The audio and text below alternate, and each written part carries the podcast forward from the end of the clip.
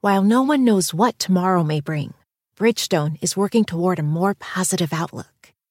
With innovations like developing a tire using 75% recycled and renewable materials.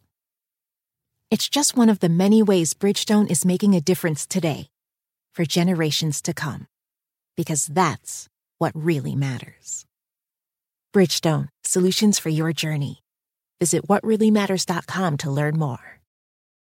En ATT le damos las mejores ofertas en todos nuestros smartphones a todos. ¿Escuchaste bien? A todos. A los que toman juntas de trabajo desde el celular y los que las toman desde la comodidad de su cama. A los que nunca traen funda y a los que traen funda cartera. A los que se tardan dos semanas en contestar y a los que contestan con notas de voz eternas. A los influencers y a los que tienen su cuenta privada. A los nuevos clientes y a los existentes. ATT le da sus mejores ofertas en todos sus smartphones a ti y a todos, porque conectar lo cambia todo. Las ofertas varían por dispositivo, sujeto a términos y restricciones. Visita att.com o una tienda para más detalles. Juan Manuel Bernal, no manches. Tienes una perra que se llama Mila, Sí. que les pone Rocío Durcal para dormir. Llegué a hacer, Jordi, dos películas, una telenovela y una obra de teatro al mismo tiempo. No, no, no. Y con un padre moribundo. Cuando abro los ojos está enfrente de mí una cascabel cornuda. Se metía a mi pantalón. No, me vas a hacer nada. Aquí están mis papás. Wow.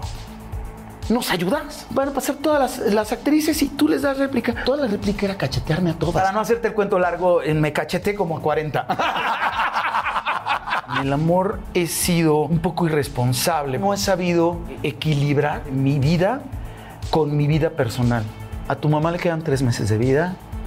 Hazle como quieras, llévate la China a donde quieras. Lo único que nos faltó fue llevarla al mar, porque decía que lo único que le doliera era que no iba a volver a ver el mar.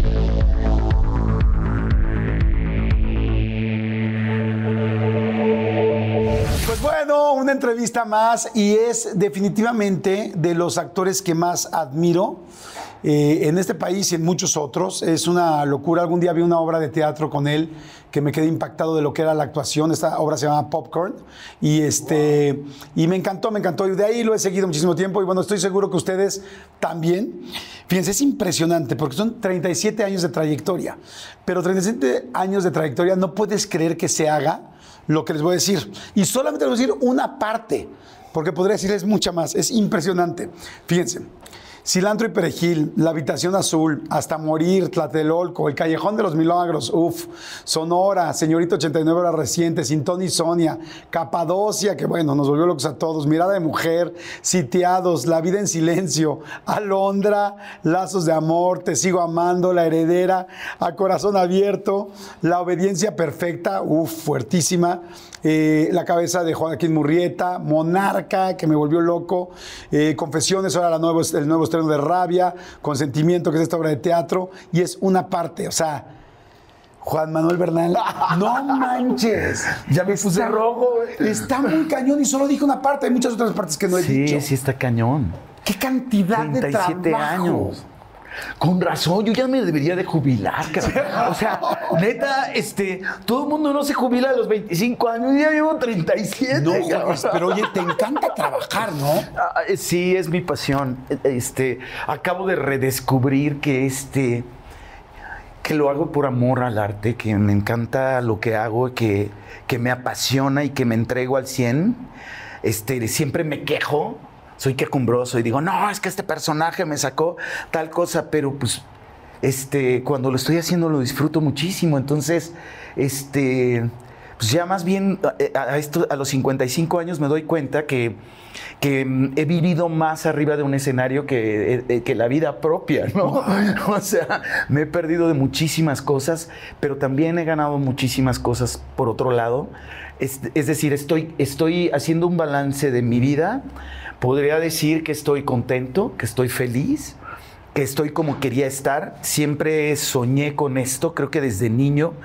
eh, la conciencia de, de querer estar arriba de un escenario fue desde creo que los ocho años que me escapé a ver la primera obra al Palacio de Bellas Artes. Oye, que eso te iba a decir que tu primer teatro, así que fue a Bellas Artes. Así, y, No es- y escapando de la casa. ¿Cómo escapaste de la casa? ¿Por Me qué? escapé porque mi mamá me dijo que le dije, me llevaba. mi- mis papás iban mucho al teatro. Y entonces, pero yo veía que el teatro, el teatro, y que es el teatro, ¿no? Y de repente la maestra de la escuela este, dice: Mañana nos vamos a ir al teatro y necesito que me traigan firmada la carta. Y 35 pesos o 37, no me acuerdo.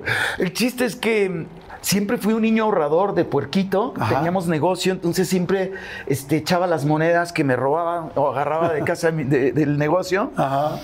Y llegué con mi mamá, mi papá no estaba y le dije, mañana nos van a llevar al teatro. Y mi mamá me dijo, no vas a ir. Y yo, ¿por qué?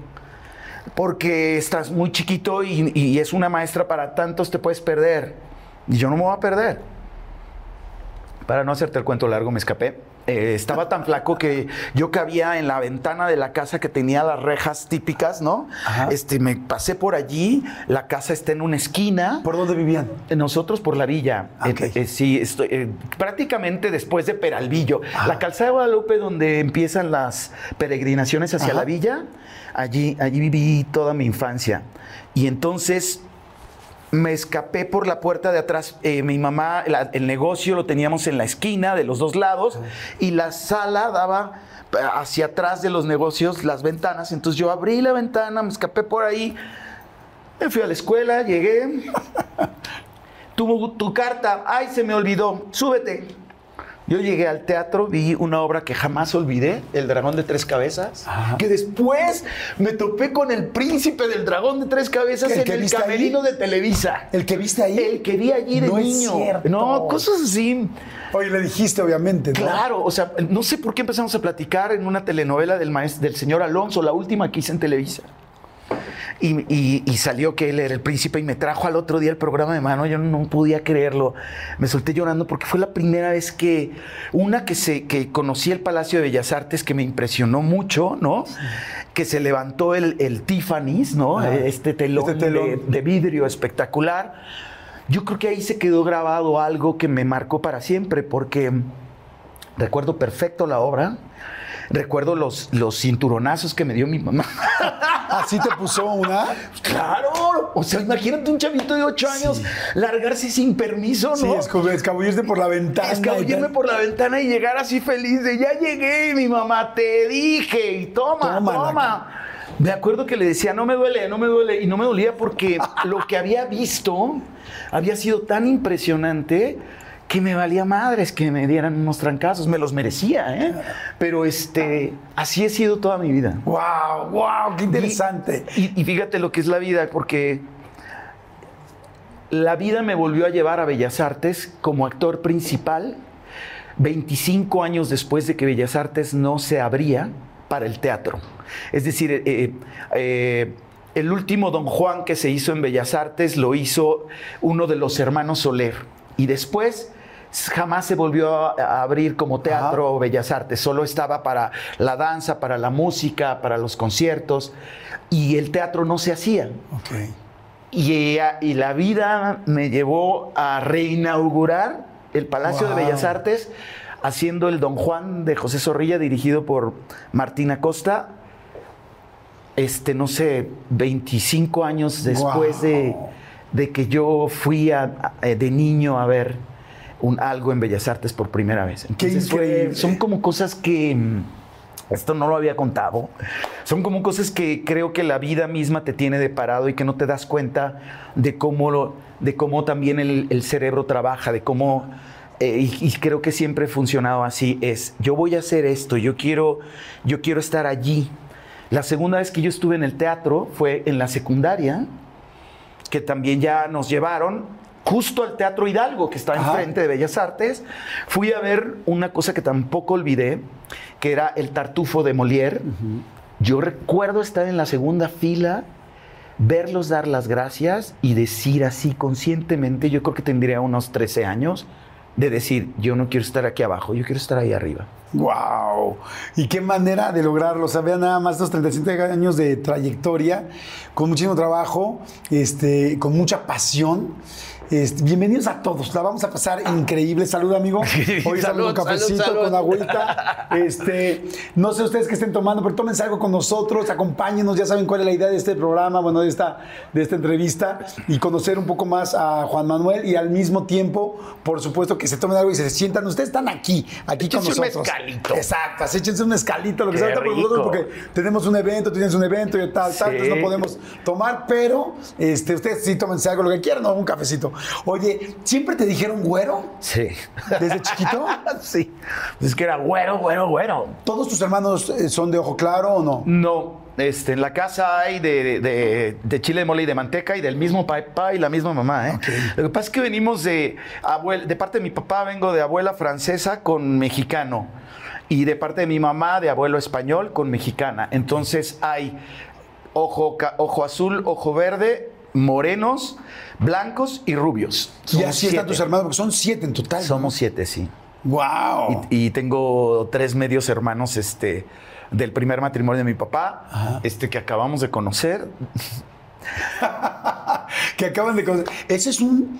Hay unas cosas que se llaman secretos de familia, que normalmente, porque a mí también me pasó en mi familia y fue así de que llegué con mi psicóloga de Susana, tal, tal, me dijo, "Shh, shh, shh, shh". Se llaman secretos de familia, casi todos los tienen, unos los descubren antes, otros después, es muy normal, no te me saques de onda, y, este, y sí, fue un shock. En tu caso, ¿cómo fue? Mira, nosotros sabíamos desde niños, sabíamos que teníamos medios hermanos, pero eh, de hecho cuando mi padre falleció, los estuvimos buscando, mi hermano que vive en Chicago estuvo, este, eh, puso hasta en el periódico, y sentimos que mi papá tuvo una agonía muy larga porque los estaba esperando y nunca los pudimos localizar. Es decir, nunca, nunca tuvimos contacto con ellos. La historia es bastante fuerte, bastante truculenta, pero las nuevas generaciones que son los sobrinos, una sobrina mía que vive en Chicago, se metió a estas cosas de mandar tu ADN para saber qué Ah, sí. tanto porcentaje tienes de no sé qué. Llama. Así dieron. ¿Cómo crees? Así, o sea, esto, esto. De repente mi sobrina, tengo mucho contacto con ella, y me dice, tío, creo que ya encontré a sus medios hermanos. Y yo, ¿qué? Así, una chavita, la nieta de mi media hermana, también se metió a ese lugar y les llega cuánto porcentaje de coincidencias hay del ADN y no sé qué. Y entonces esta chavita le dijo a mi sobrina, oye, estamos buscando este, a un señor que se llama fulanito de tal y que vivió en Chicago en tal. Y mi sobrina no sabía que mi papá se llamaba, que su abuelito se tenía dos nombres. Y entonces le dice a su papá, cuando insiste la chavita, oye papá, ¿cómo se llama mi abuelito? Fulanito. No, así. Así es toda la historia. ¡Wow! Es este, increíble. Yo todavía no los veo personalmente. Ah, no se han visto físicamente. Es solo mis hermanos los que viven en Chicago. Tengo dos hermanos que viven en Chicago, ya se vieron con ellos, ya platicaron. Historias de familia fuertes. Claro, y- Pero hermosas, porque la verdad me encantaría conocerlos, conocer. Ya saben que soy actor. Este. No, bueno, pero cuando vean lo que has hecho van a decir, ¿cómo? No mames, soy medio hermano de Juan Manuel Bernal. Pero además soy igualito a mi papá. ¿Ah, sí? Igualito. O sea, las fotos que ellos tienen, este, les mandé una que curiosamente era.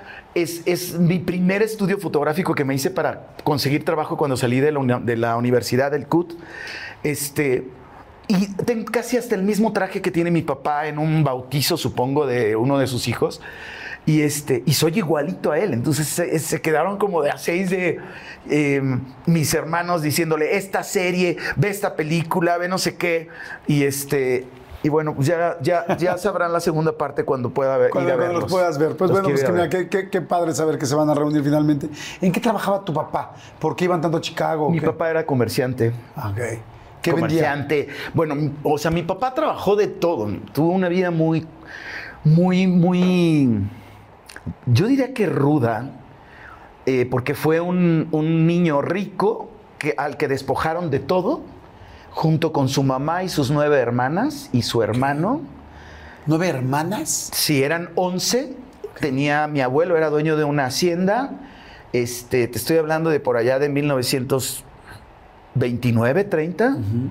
La historia es fuertísima porque mm, eh, el abuelo lo- lo- los despojan, los despojan y los sacan a la calle. Cuando mi abuelo muere y mi papá y su hermano se tienen que hacer cargo de las nueve hermanas y de la viuda, mi abuelita que no, pues que no sabía hacer nada más Claro. que bordar. Y entonces este, mi papá ahí descubre que, que había nacido en Estados Unidos y como a los 15 años se va a trabajar a Estados Unidos para mantener a su mamá y a sus hermanas. Ok. Y ahí tuvo, ahí conoció a la gringa, se casó con ella, tuvo tres hijos, se divorció porque la gringa salió medio Complicada. complicada. Y este, y en un viaje que viene a México a, a ver a su mamá, conoce a mi mamá, que era la reina del pueblo y que era la dueña de la tienda principal del pueblo. ¿De qué Pasa pueblo? por unos cigarros, La Garita, Jalisco. Eh, pasa por unos cigarros y la que le atiende se enamoran. No. Mi papá le llevaba 14 años a mi mamá Ajá. y se enamoran y al año se casan y se la lleva a Estados Unidos. Y nacen mis primeros hermanos allá. Somos siete hermanos, de los cuales cada hermano tenía su pareja. O sea, los dos más grandes siempre estaban pegados. Las dos que seguían, este, siempre estaban pegadas. Luego estaba yo y de mí a mis dos hermanos que siguen hay cinco años de diferencia. Entonces crecí como hermano solo, porque los otros dos crecieron tan pegados. Entonces siempre fui como el hermano, este, Como el sándwich del sándwich. el sándwich del sándwich y además el hermano delicado, porque yo era un niño como muy delicado. La final del food o las mejores alteraciones. Tu primera cita o tus primeras herramientas para instalar frenos. Ver la temporada completa del nuevo show o videos de cómo reparar autos. Bueno, cuando eres fanático de los autos, la opción es obvia, súper obvia. Fíjense, con más de 122 millones de piezas para consentir a tu carro favorito, puedes asegurar que tu carro siempre funcione perfectamente bien. Juegos de frenos, turbocargadores, luces LED, juegos de escapes, defensas, racks para el techo motores. Ya sea que te guste la velocidad, la potencia o el estilo, eBay Motors tiene todo lo necesario para tu carro favorito. Además, a estos precios, quemas llantas y no dinero. Y con Guaranteed Fit de eBay, te aseguras que la pieza le quede perfectamente a tu carro a la primera. O si no, se te devuelve tu dinero. Mantén vivo ese espíritu de Ride or Die en ebaymotors.com.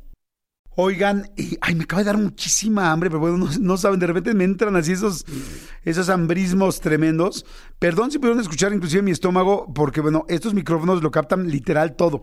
Pero es que estaba pensando en el McCrispy de McDonald's. O sea, ¿ustedes ya lo probaron?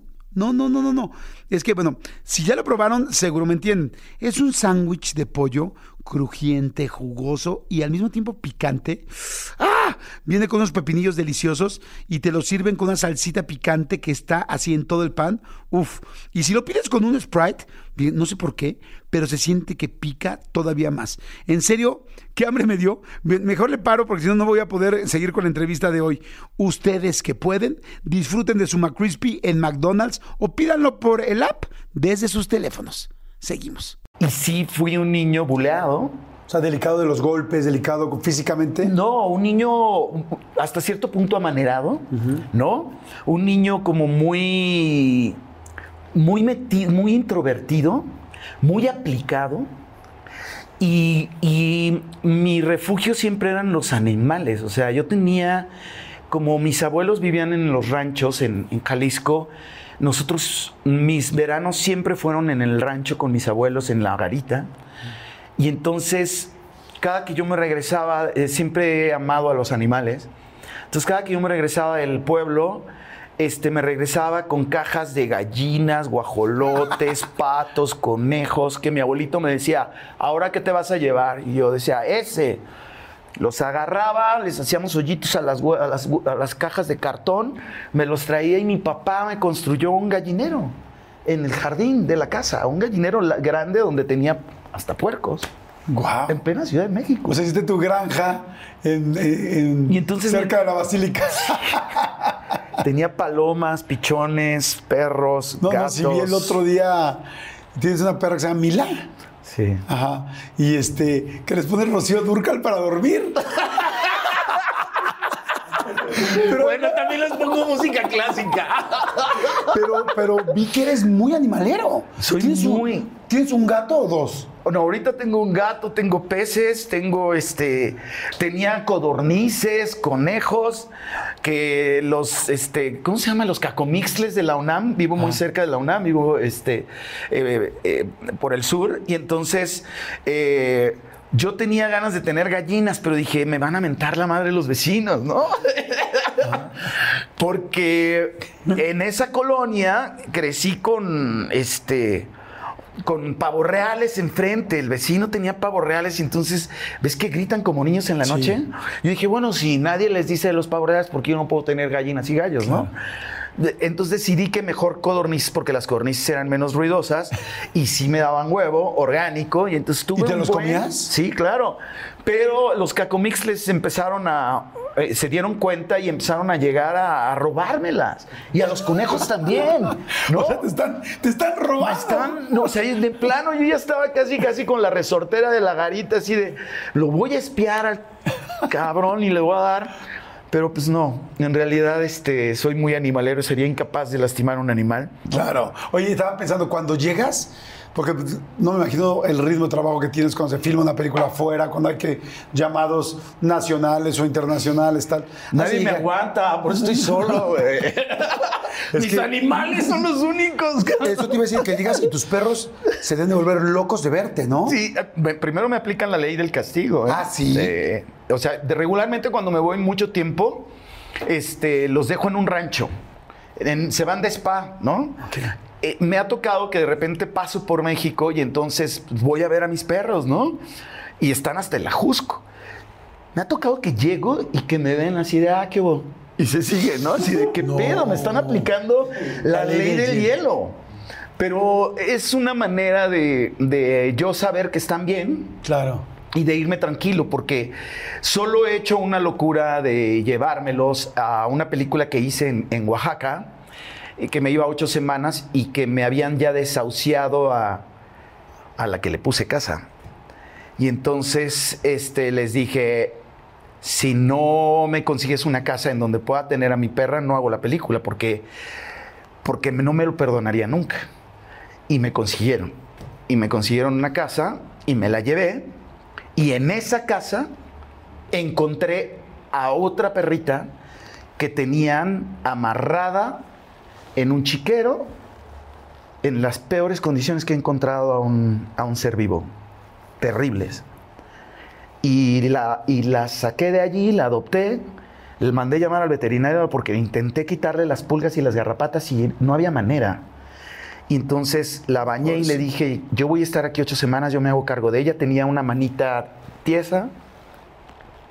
Para no hacerte el cuento largo, me la traje y vivió siete años y medio más conmigo y murió el año pasado. Oh, qué mal. Me pero que- esperó. pero le cambiaste la vida completa. Me cambió la vida a mí también. Me esperó, yo estaba filmando esta, vine por México, a- iba hacia la- una boda a, a Vallarta y la vi y dije, esta ya se va. Y le dije, no te vayas a ir hasta que regrese. Literal, regresé de filmar, la abracé y se fue. ¿Cómo se llamaba? Gala, Pues por gala, por gala. ¿no? Qué bonito, Los porque animalitos eso... vienen a darte amor, a enseñarnos algo y se van. Habla mucho de, de nosotros, de quienes somos. Me decías ahorita que me estabas platicando que fuiste un niño donde sí había bullying. Ajá. Por parte de los hermanos, por parte de la escuela. ¿Y qué bullying? ¿Qué hacían? Bueno, primero por ser rubio en un barrio, porque soy de barrio, ¿no? Este, mm, eh, el hecho de ser güerito, eres el diferente, ¿no? Eh, Sí, claro. Ante siete hermanos, no quiero pensar en, mi mamá con el negocio, mi papá viajando. eh, siempre teníamos empleadas en la casa y siempre estaba eh, mi mamá a la carrera, entraba a cocinarnos, este y a salirse al negocio y luego a llevarnos a la escuela. En aquel nosotros todos estudiamos, excepto los dos más chicos, todos estudiamos en escuela primaria este, normal. Entonces, eh, la, la primera vez que, que me. Cuando, porque me escapé del kinder. Empiezo a ver que eres un poco, que eres un poco escapista. O sea, te escapaste para Bellas Artes.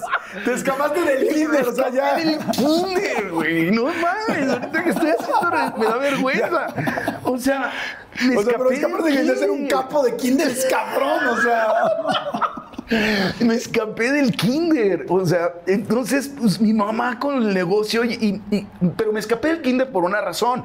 La mamá de la que era la maestra, o sea, eran de esas escuelas que hacían en una casa.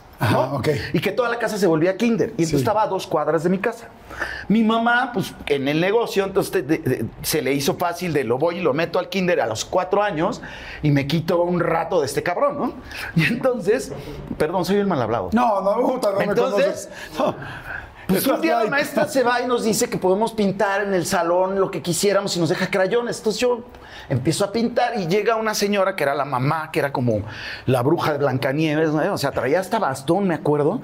Y llegó y me agarró de las patillas y me sacudió así ¿qué haces rayando la pared? Y yo, pues, le quité la mano y le dije, la maestra nos dijo, no, niño, eso no se hace. Me volvió a hacer, le quité la mano y me eché a correr y abrí el zaguán y me eché a correr. Y llegué, a la, y llegué a la casa, mi mamá estaba en la tienda, ¿no? Y me dice, ¿qué haces aquí? Y le digo, me pegó una señora en el, el- el kinder, la mamá de la maestra. Entonces mi mamá me dijo, estaba el mostrador, era una tienda muy grande que teníamos. Y entonces me paso por el mostrador y justo cuando voy llegando del otro lado, viene llegando la señora, la vieja.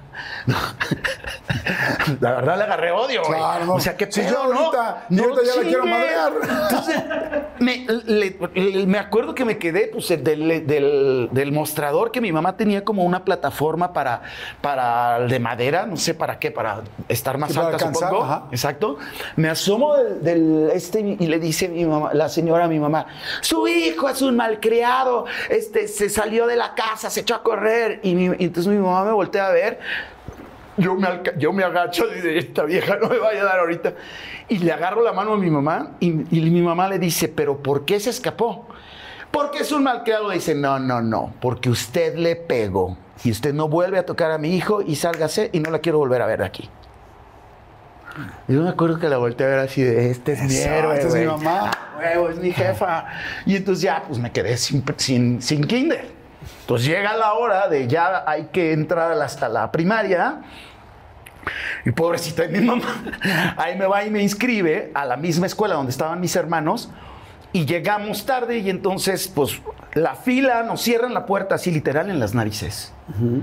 Y dicen, los que se quedaron afuera se inscriben en el turno me- me- este, vespertino. Y mi mamá, yo creo que dijo, no lo puedo, o sea, imagínate, Sí. en la mañana traigo a todos y luego tengo que traer al otro en la tarde. No, pues no, ni madres, este se mete. Entonces, había unas rejas y, este, y una banquita abajo de las rejas de mi escuela, Narciso Mendoza. Y entonces mi mamá me dice, súbete a la reja. Y yo, ¿qué? Súbete a la reja. No, porque me voy a caer. No te vas a caer. Súbete a la reja. Me subo a la reja, ella me carga, me dice, pásate del otro lado. Me paso y del otro lado de las rejas mi mamá mete la mano, me agarra y me pone... No. Y me agarra la mano, ella afuera y yo adentro. Y entonces cuando empiezan a decir que se formen para apuntar a los niños, No sabías dónde. no, pues yo estoy con mi mamá y entonces me dicen, ¿por qué? ¿Y, y tú por qué estás adentro? ¿Dónde está tu mamá? Y mi mamá afuera, ¿no? Y dice, ¿por qué ella está afuera y tú adentro? Y mi mamá le dice, porque se alcanzó a meter. Entonces, ábranle a la señora para que se meta. Y entonces me volteo a ver, yo volteé a ver a mi mamá, me volteo a ver. Y esas son de las cosas que más me han marcado en mi vida. El saber que no existen los obstáculos. Que si hay un obstáculo lo puedes brincar. Eso me enseñó mi mamá. Eh, supongo que en la desesperación de decir, no puedo tenerlo en la tarde porque me quita más tiempo, este, vio la oportunidad de decir, bríncate la reja. ¿Sabes? Y eso siempre ha sido un, una constante en mi vida, el cómo el no, para mí no existen los imposibles. Eh, si se me presenta un muro, lo brinco. Curiosamente, cuando empecé a coleccionar arte, porque me, me encanta, el primer cuadro que yo compré es de un artista que se llama Diego, Diego Rodríguez, y es un hombre, una masa, empujando un muro.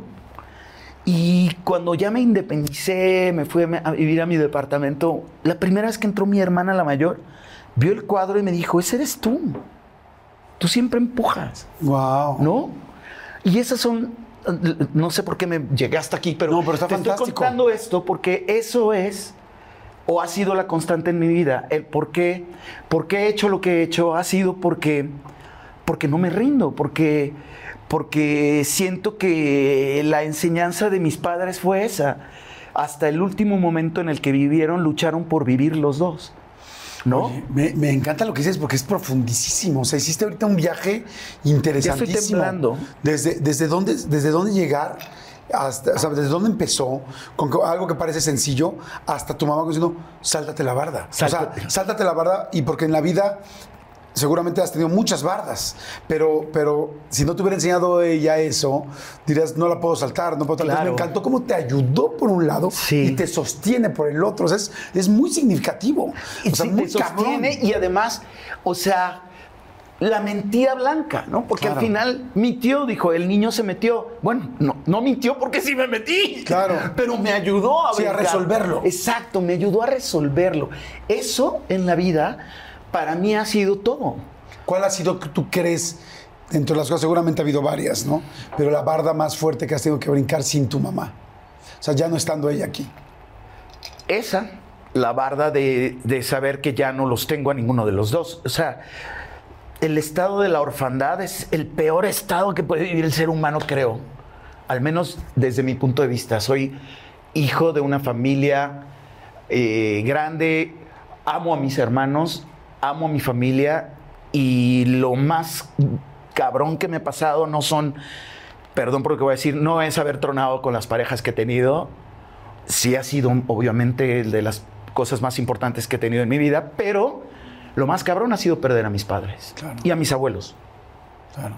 Y a mis abuelos porque este siento que ellos han sido la torre, eh, la cimentación y la fuerza que me inyectaron para ser quien soy hoy. Claro. Y, y es muy difícil. Se puede, obviamente, se sobrevive a eso, el, el duelo termina y uno los recuerda con muchísimo amor, pero, pero siento que están en, en otra fase conmigo, pero están conmigo. Claro. Pero yo creo que eso ha sido lo más difícil, porque en esta carrera he vivido cosas muy fuertes. He estado al límite de la muerte varias veces. Eh, he tenido que dar función, hacer reír a la gente mientras tengo a mi padre tendido, popcorn. Mi padre murió cuando yo estaba haciendo popcorn, yo estaba haciendo una película con María Novaro y yo estaba haciendo una telenovela en TV Azteca al mismo tiempo. Y mi padre en el hospital este, falleciendo y el único tiempo que yo tenía para ir a verlo era en el corte a comer, que me daban todo en, en toppers para mi asistente manejando, yo llegando al hospital, verlo 10 minutos, comer con él y regresarme y, y en ese comer con él y platicar con él, él me dio la fuerza porque yo le dije que me sentía muy mal, que yo estaba lleno de compromisos y que lo podía ver poco al día. Y él, con lo grave que estaba, logró decirme, Who doesn't love a classic chocolate chip cookie? Famous Amos has been making them since the 70s, 1975 to be exact. With semi sweet chocolate chips and a satisfying crunch, it's everything classic in one bite sized cookie. And fans couldn't get enough. That's right. You'll find our original recipe, the one you know and love, in every bag of Famous Amos original chocolate chip cookies. Find Famous Amos anywhere you buy your favorite snacks. Start clean with Clorox because Clorox delivers a powerful clean every time. Because messes happen. Because. Not the charcoal mask. Great, because why would I put that on my face when I could drop it in my sink? This is what I get for multitasking. Ugh, why is charcoal so sticky? Hello? Hey, Janice. I am so sorry. I thought I was on mute. no, we don't need to reschedule. I'll just stay off camera. Ooh, yeah, that happens. So start clean with Clorox. Use Clorox products as directed. ¿tú crees que yo no sé lo que estás haciendo por mí? Este, el trabajo es el mejor amigo del hombre. Y el hecho de que tú estés allá no quiere decir que no estés conmigo. Yo sé que tú estás conmigo. Así que vete y haz lo, lo mejor que puedas, porque eso fue siempre el consejo más grande que me dio cuando me cuando decidí que quería ser actor, que, que yo tenía como la responsabilidad de quererles dar una carrera, yo me estaba obligando a... Antier fueron mis compañeras de la vocacional, porque yo estudiaba contabilidad. Fueron todas mis compañeras a verme al teatro, perdón. No, no, no. Eh, y, y llegó un momento en que dije, ya no puedo, ya no puedo, no puedo con las dos carreras. Y entonces dije, voy a hablar con ellos, ¿no?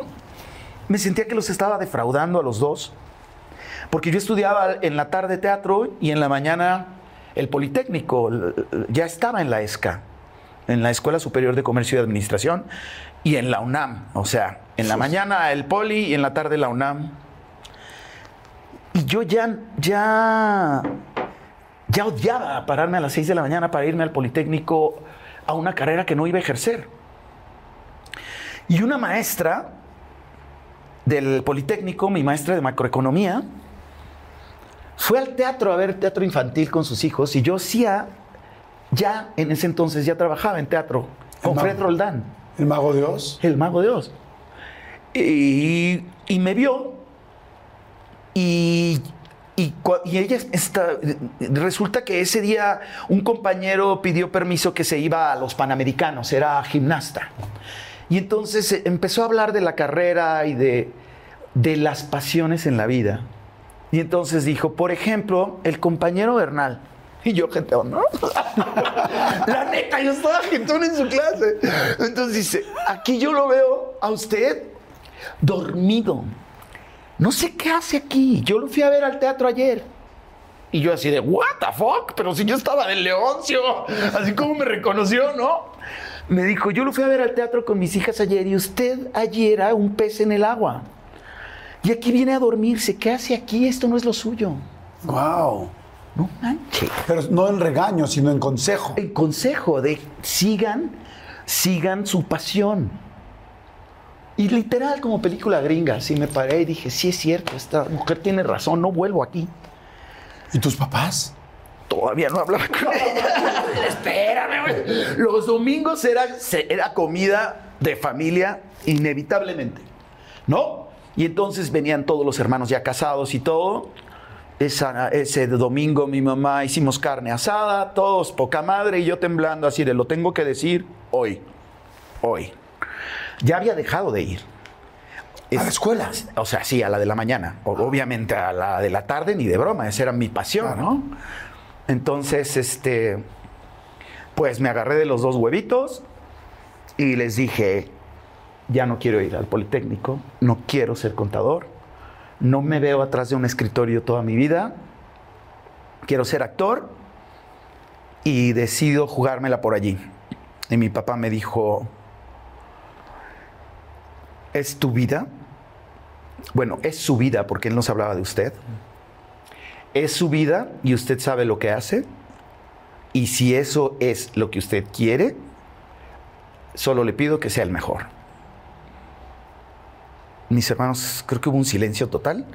Este, mis hermanas mayores, eh, mucho tiempo después me ayudaron a terminar la carrera. Me, me- se solidarizaron conmigo. Eh, eh, una de ellas tenía un negocio y entonces yo hacía mis tortas en la mañana. Ya cuando dejé el Politécnico, hacía mis tortas, las ponía en charolas para que se vendieran, para yo poderme pagar mis libros, mi ropa y después mi gasolina, porque mi hermana, la que es mi manager, Elizabeth, me ayudó a comprarme mi primer coche entre mis ahorros y de ella, porque me dijo, "Ah, vas hasta la universidad, ¿cómo crees? Y regresas, regresaba a las 11 de la noche de la escuela. Me pasó una cosa muy fuerte el primer día que entré a CEU, un suicidio enfrente de mí. ¿Cómo crees? Sí, así, esperando el camión que me llevaba al metro, al metro Indios, al metro de CEU. Este, a- ese fue mi recibimiento, ¿no? ¿viste una persona que se aventó o qué? No, un cuate que pasó, yo estaba este, nervioso porque era mi primer día, así de, oye, le pregunto al, al guardia, al guardia de allí, este, todavía pasa el camión, me dijo, falta el último, eran el, el último camión, no sé si era de las 10 de la noche o de las 11 de la noche. Y entonces en lo que estoy esperando pasa el tipo, se, se cruza al frente hacia donde está ya el camino hacia universidad, digo, insurgentes, Ajá. Y, y se para enfrente de un árbol y yo digo, ¡pa! ¿Y qué cae? Y yo así de, ¿what the fuck? ¿No? ¿Y un balazo? Un balazo. Este, afortunadamente llegó el camión, pero pues yo regresé a la casa temblando, ¿no?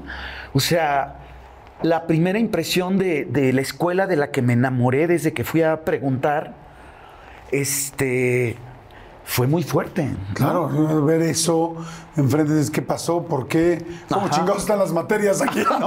O sea, lo ¿a qué- reprobaron y no aguantó. No, ¿a digo, con todo ¿A respeto, qué la están? Oye, Pero- qué fuerte.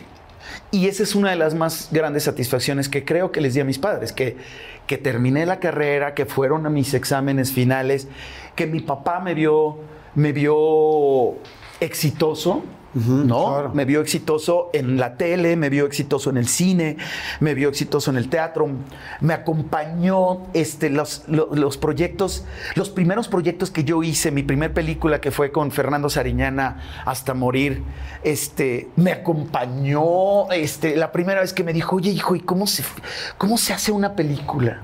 Y le dije, no papá, pues si quiere acompañarme yo lo llevo. Me acuerdo que el primer día que lo llevé, no me di cuenta que íbamos a un asilo de ancianos y era un asilo de ancianos deprimente en el centro. Entré y cuando vi todo esto dije, aquí se me va a deprimir mi, mi viejito. Le dije, no, papá, este, que no podemos entrar, que no puede entrar aquí porque es muy, muy pequeño el espacio, mejor lo llevo otro día. Ay, yo tenía ganas, no, pero otro día lo llevo. Entonces, otro día me tocó filmar en, Pan- en Pantaco, en el cementerio de trenes. Y ahí sí lo llevé. Y mi papá era un hombre muy educado, siempre estaba trajeado, con sombrero, llegó súper elegante, se presentó con todos y, y él decía, soy el, soy el papá de Juan Manuel Bernal. y entonces Fernando Sariñana, Jorge Ramírez, toda la gente del crew los recibieron hermosísimo. Le dijeron, señor, felicidades, tiene un hijo muy talentoso. Tráiganle una silla al señor que le ofrecemos, un café.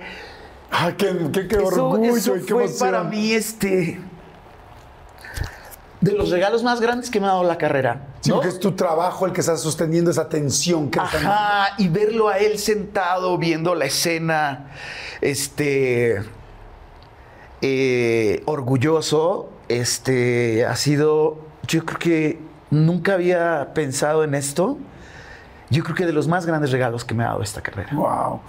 Salud, amigos. Salud, salud, salud, porque eso está Y lo increíble. mismo con mi mamá, ¿eh? Claro. Me pasó lo mismo. Ahora te voy a preguntar, vamos a ir rápido a un refil, vamos a ir rápido a un refil, por favor. Ajá. Está interesantísima la plática con Juan Espero Manuel. que no se me estén durmiendo. No, no, mami, no, no, ¿cómo crees? Este, vamos a ir rápido a un refil, por favor. Este, sigan aquí. Eh, si les está gustando, denle like. Denle, si lo están escuchando, denle cinco estrellas en cualquier plataforma en la que estén escuchando. Y por favor, suscríbanse. Eh, ustedes lo saben, desde que empezamos el, eh, pues, este proyecto, no ha habido un solo domingo que no estrenemos eh, alguna entrevista con gente muy importante y con muy, muy interesante conocer. Ustedes, por favor, nada más les pido una cosa, suscríbanse. Si quieren más entrevistas, suscríbanse, es gratis, siempre lo será, pero les prometo que llevar tres años sin que haya un solo día, sea año nuevo, sea Navidad, sea día de lo que sea, siempre tienen su entrevista. Nada más les pido suscríbanse, eso nos ayuda a que podamos seguir teniendo. Pero bueno, ese, ese paro nos hacen y nosotros les hacemos el paro de siempre tener una todos los domingos. Voy rápido, rápido un refil y regresamos. ¿Cuáles han sido tus personajes? Un par de personajes, porque sé que quizás escoger uno estaba dificilísimo, pero un par de tus personajes favoritos que dices, no mames. He hecho personajes muy complicados, he hecho personajes muy fuertes. El primero que me sacudió y que me llevó a terapia fue, sin duda, Obediencia Perfecta. Híjole, es Pero fue también el personaje que me trajo todo lo que vino después. Es decir, el riesgo valió la pena. Este, fueron de esas cosas que dudé de hacer, que, que Porque iba contra tus principios, contra iba los contra valores. mis valores, mis principios. Soy católico, ¿no? O sea, sí soy alguien que iba a misa. De, de repente voy a misa ahora, pero iba mucho a misa mis- con mis padres, ¿no? Con mis hermanos. La película se volvió una película de culto. Y, y te puedo decir, hoy te puedo decir algo que nunca lo he dicho y, no sé si mi director me va a regañar, pero nuestra película fue encasillada y este, tapada. Eh, eh, no, no salió al extranjero. Hu- Hubo prohibición de esta película no sale. porque no sale. Salimos a los dos países que salimos, nos llevamos todos los premios. Pero fue por las agallas y los huevos de mi director que salimos, porque, porque hubo órdenes de hasta arriba de esa película no sale. Sí, aquí, aquí en este país hay una ultraderecha cabroncísima y muy poderosa, lamentablemente, donde quien esté inmiscuido tapa las cosas. Está pasando ahora también con la película de, de Sound of Freedom. el- Exactamente. o sea, hay, hay cosas muy fuertes que dices, güey, están pasando. O sea, Está de lo de Sandoval, lo de lo del sacerdote nuevo, ¿no? O sea, esto no, esto sigue sucediendo, sigue sucediendo, y eso fue de las, de las, del por qué decidí hacerla. Mi, ma- mi mamá siempre fue un detonador en mí. Te iba a preguntar eso. o sea, Mi ¿qué- qué mamá me dijo, no lo hagas. No, Jesús, María y José, no lo hagas. No te metas en eso. Ella y yo vimos, ella, ella y yo vimos en, un, en una filmación que yo hice, no me acuerdo, creo que fue Venezuela. No sé, estábamos fuera de México cuando vimos el programa de Carmen Aristegui de Solórzano que hablaron en un programa de Televisa que se llamaba Círculo Rojo, que sacaron el, el- la onda de Maciel. Yo lo vi y, y fue, por supuesto, algo que me llamó muchísimo la atención como actor. La vida da muchas vueltas, me busca Luis Urquiza para esta película, me dice que quiere que yo haga la víctima y le digo, no, la víctima, güey, ¿qué voy a hacer? Llorar. Es lo que más fácil se me da, me la paso chillando. Le digo, no, yo quiero hacer a Maciel. No, ya estás grande para Maciel. La vida da muchas vueltas, me quedé con el personaje de Maciel. Cuando, cuando me quedo con él, después de que le dije, no, este, mejor nos quedamos con las ganas de trabajar otro día, este, para no hacerte el cuento largo, me quedo con él y le digo, ahora ya me dio miedo, porque volví a leer el libro de Carmen Aristegui y dije, ¿para qué me meto en camisa de once varas? Tocar el infierno, la oscuridad de estos personajes, luego a mí me repercute, sí me afecta. Las cosas, el cine es magia. Claro. El cine no necesitas hacer las cosas implícitas para que pasen. Todo lo que sucede en la película, te puedo decir que este, detrás de cámaras está documentado de cómo lo hicimos para que el niño no dejara de ser niño. Oye, qué, qué- qué interesante saber todo lo que hay atrás. Has estado en riesgo de muerte. Ajá. ¿Recuerdas alguno importante que ha sido fuerte? Que digas, wow, o sea, porque sí, esta carrera tiene tantas cosas, idas, regresos, escenas, complicaciones. ¿Cuál, ha sido uno de los más fuertes? Pues estoy vivo porque Dios es muy grande y también porque mis papás yo creo que estuvieron allí. O sea, yo hice una película en el desierto dos meses y medio, en el desierto más hermoso que he conocido en mi vida, que es el desierto de Altar, en Sonora. Entramos a, entramos a espacios, lugares que el hombre no había pisado para filmar esa película que se llama Sonora, que habla sobre la invasión, la, la llegada de los chinos a México en el principios del siglo XX. Nadie sabe esta historia. Fuimos muy crueles con la comunidad china. Este, eh, hubo, hubo genocidio en el norte del país. Sí, la verdad es que esas historias no las conocemos, pero ahí tenemos nuestra partecita terrible de criticamos cómo nos tratan, pero también nosotros a veces somos así con los inmigrantes. Y entonces llegó una película hermosísima escrita por John Sayles, dirigida por Alejandro Springal, y me llegó un personaje brutalmente espectacular que vengo siendo el neonazi. Puedo ser Hitler, puedo ser eh, Trump en esa película. Soy el que expulsa a los chinos del estado de Sonora. Y entonces eh, estamos filmando una escena muy fuerte, muy delicada, en medio del desierto.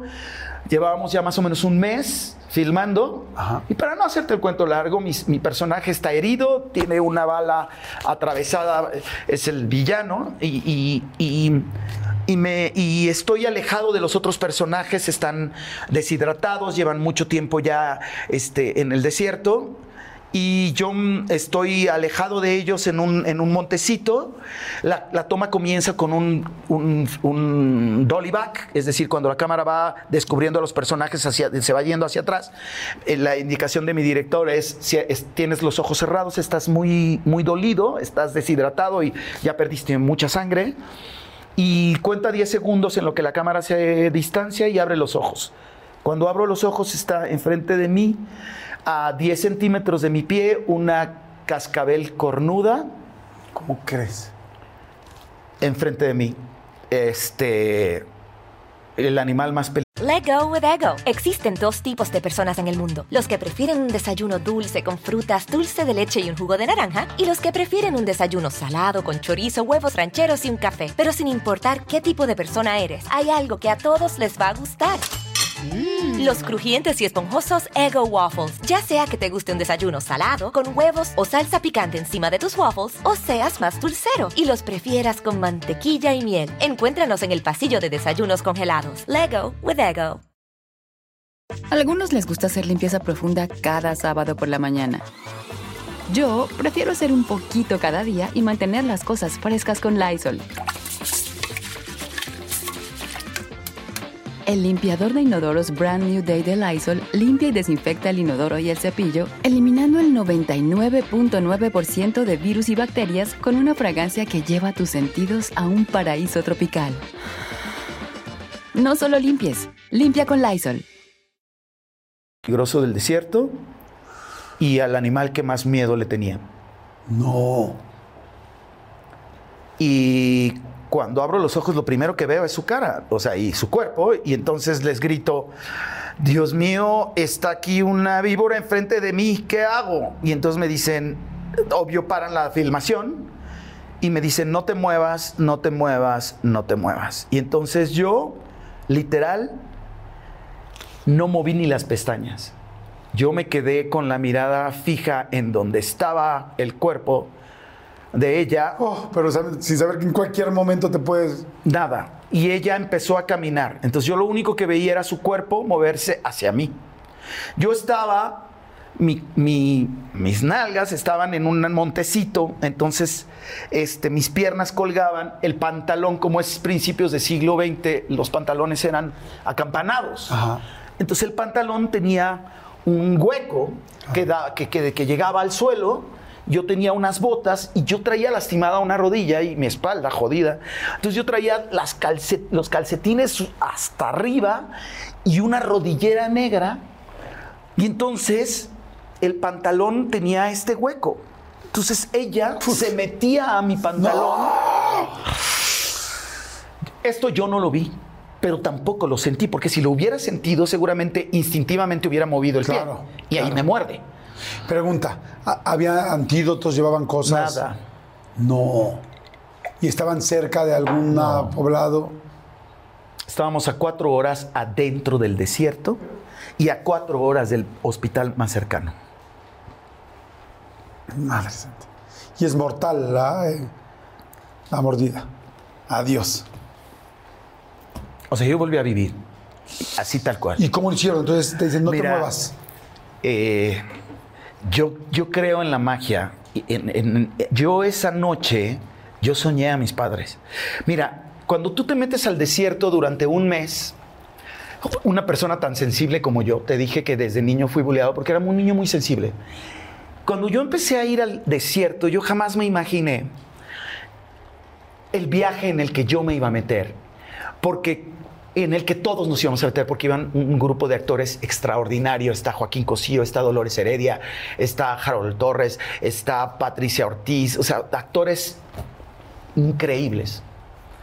El viaje que nosotros hacíamos, que es el viaje de los personajes, a la par tú vas haciendo tu viaje, porque desde que tú sales del hotel a las 4 de la mañana para llegar a las 9 de la mañana al desierto, cinco horas o cuatro horas de viaje para entrar al desierto, para llegar a donde vas a filmar Diario. diario durante tres meses, pero aparte, desde que entras en el desierto y empiezas a ver cruces de muertos.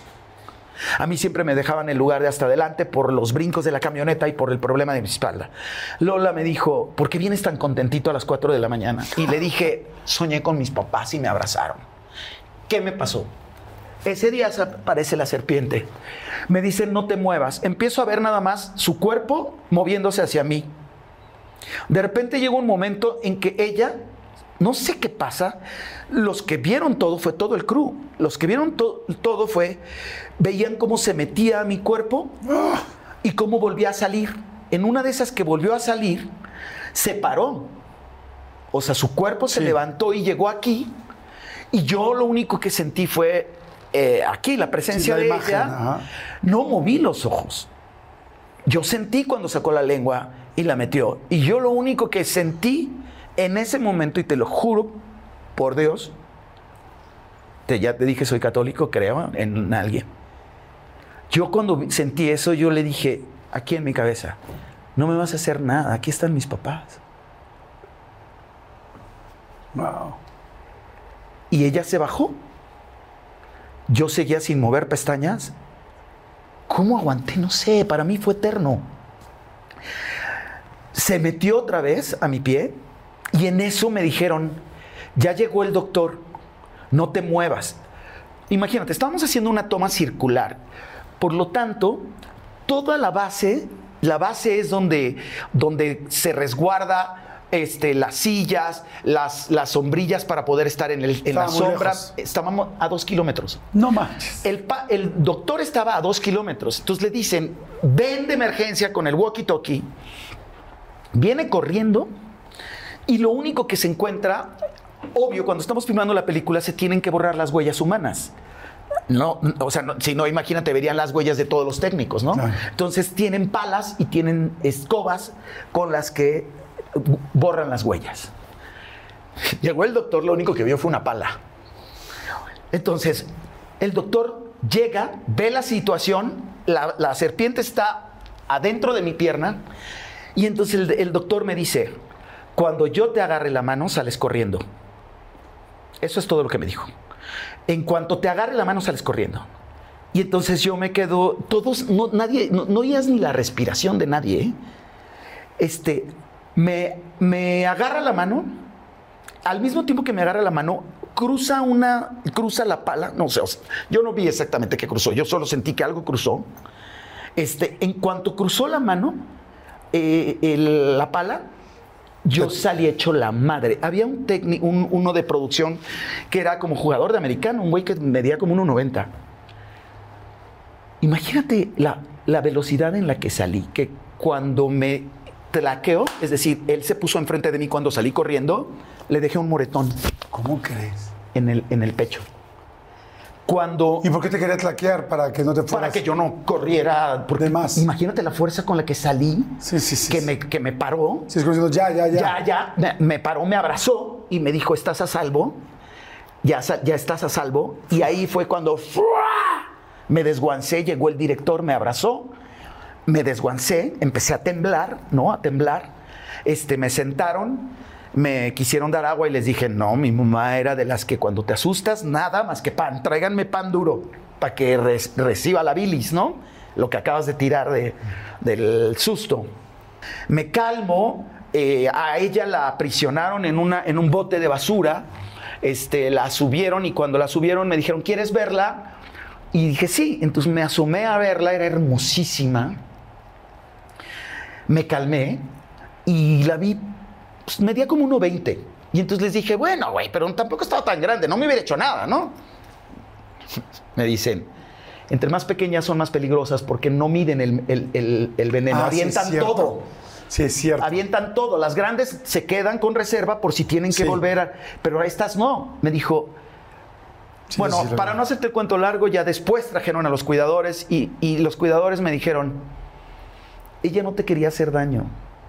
Ella tenía el mismo calor que tú. Estábamos a 48 grados. Se quería meter para Ella protegerse. tenía calor y entonces veía tu sombra y se metía. Pero después Sí, no, vino a- chingues, pero para saberlo, ¿no? O sea, para saber que estaba en buena vibra, pues está De difícil. las otras veces que también he estado en peligro, los animales me han salvado. O sea, en todos Sí, los, los rodajes animales. me ha pasado. Cosas así, dicen, este güey está loco, ¿qué le pasa? ¿No? Hice una película con- en cinco países. En esa filmación que hice, fui a Sarajevo, Frankfurt, este, Wow. Múnich, eh, Los Ángeles, Durango. Me pasaron todas las cosas habidas y por haber. Desde que se me metió un, un tecolote, o sea, un búho a mi cuarto, de este tamaño, ¿no? Así de, ¿Cómo ¿qué que? pedo? ¿Qué hace un búho en mi cuarto? ¿Qué pedo? Harry, ¿qué haces aquí? ¿Qué haces aquí, cabrón? ¿No? Pero aparte, estaba hablando con uno de mis mejores amigos, ¿no? Y entonces yo oía como una paloma. Y que, pues como el- el- mi, mi cuarto daba, tenía un balcón y daba al jardín del hotel. Pues es normal, ¿no? Y de repente estábamos cagados de risa y volteo y veo un güey, así, un búho de este tamaño adentro de mi cuarto, así en, en- en el barandal de la ventana, viéndome así, ¿no? Y yo volteo y digo, güey, ¿qué pedo, güey? Hay un búho aquí dentro de mi cuarto. Y está gigante. Entonces mi amigo, no mames, eso sacan los ojos. Córrele, güey, ¿no? Y yo, no, ni madres, te voy a colgar. Le cuelgo y le digo, ¿tú qué pedo? ¿Qué haces aquí? Soy amigo de la víbora, cabrón. Eso fue antes de la vengo a víbora. hablar contigo muy seriamente. Eso fue justo antes de la víbora. O sea, fue la película anterior. Entonces, un búho en el cuarto. ¿Y ¿Qué Un hiciste? búho. Me quedé con él una hora, así. Eh, Yo sentado, a ver quién se cansa primero, güey. ¿Qué pedo? ¿A qué vienes a verme? ¿No? Y me hacía así. Y, y de repente empecé a clavarme así de las plumas, los ojos. Dije, no mames. O sea, qué afortunado soy de qué belleza vino a visitarme. Claro. Algo me vino a decir, ¿no? O sea, esto, esto está cabrón. Bueno, eso fue una. Ya llegó un momento en que lo aburrí, yo creo, y agarró, me- como que volteó, me dijo, ahí te ves. Se Y fue. bye. Se fue. Ese día la filmación ya estaba, entonces pasaba el chofer por mí para llevarme hasta, la, hasta el cerro de John Wayne, al rancho de John Wayne que estábamos filmando en Durango, y era este, en la punta del cerro en una toma espectacular de toda, de- del acantilado, ¿no? Sí, acantilado del cerro. Sí, sí, sí. El chiste es que voy solo con el chofer en una camioneta. En ese lugar aparecen los venados de cola blanca. Ya vamos llegando casi a la locación, vamos solos y de repente un pinche venado gigante este, a- está por atravesar la carretera y le digo al chofer, espérate, güey, ve eso. En mi vida me impresionó, cabrón, la belleza, ¿no? Soy muy, a mí la belleza me, eh, me pasma, güey. Eres muy visual. Sí, Ah, me pasma. O sea, así me pasmé cuando vi a Mónica Bellucci, güey. Creo que le dije, me dijo, algo me dijo en francés como de mucho gusto y yo, ¡Ah! ¿no? ¿qué dijiste? ¡Ah! El pinche entre el nervio y la emoción. Lo mismo con el venado cola blanca. Se pa- como nos frenamos, se pasa, ¿no? Y justo enfrente de mí se para, así en medio de la carretera, Ajá. y se voltea a verme. Y el chofer callado y yo, ¿qué pedo? Y él viéndome.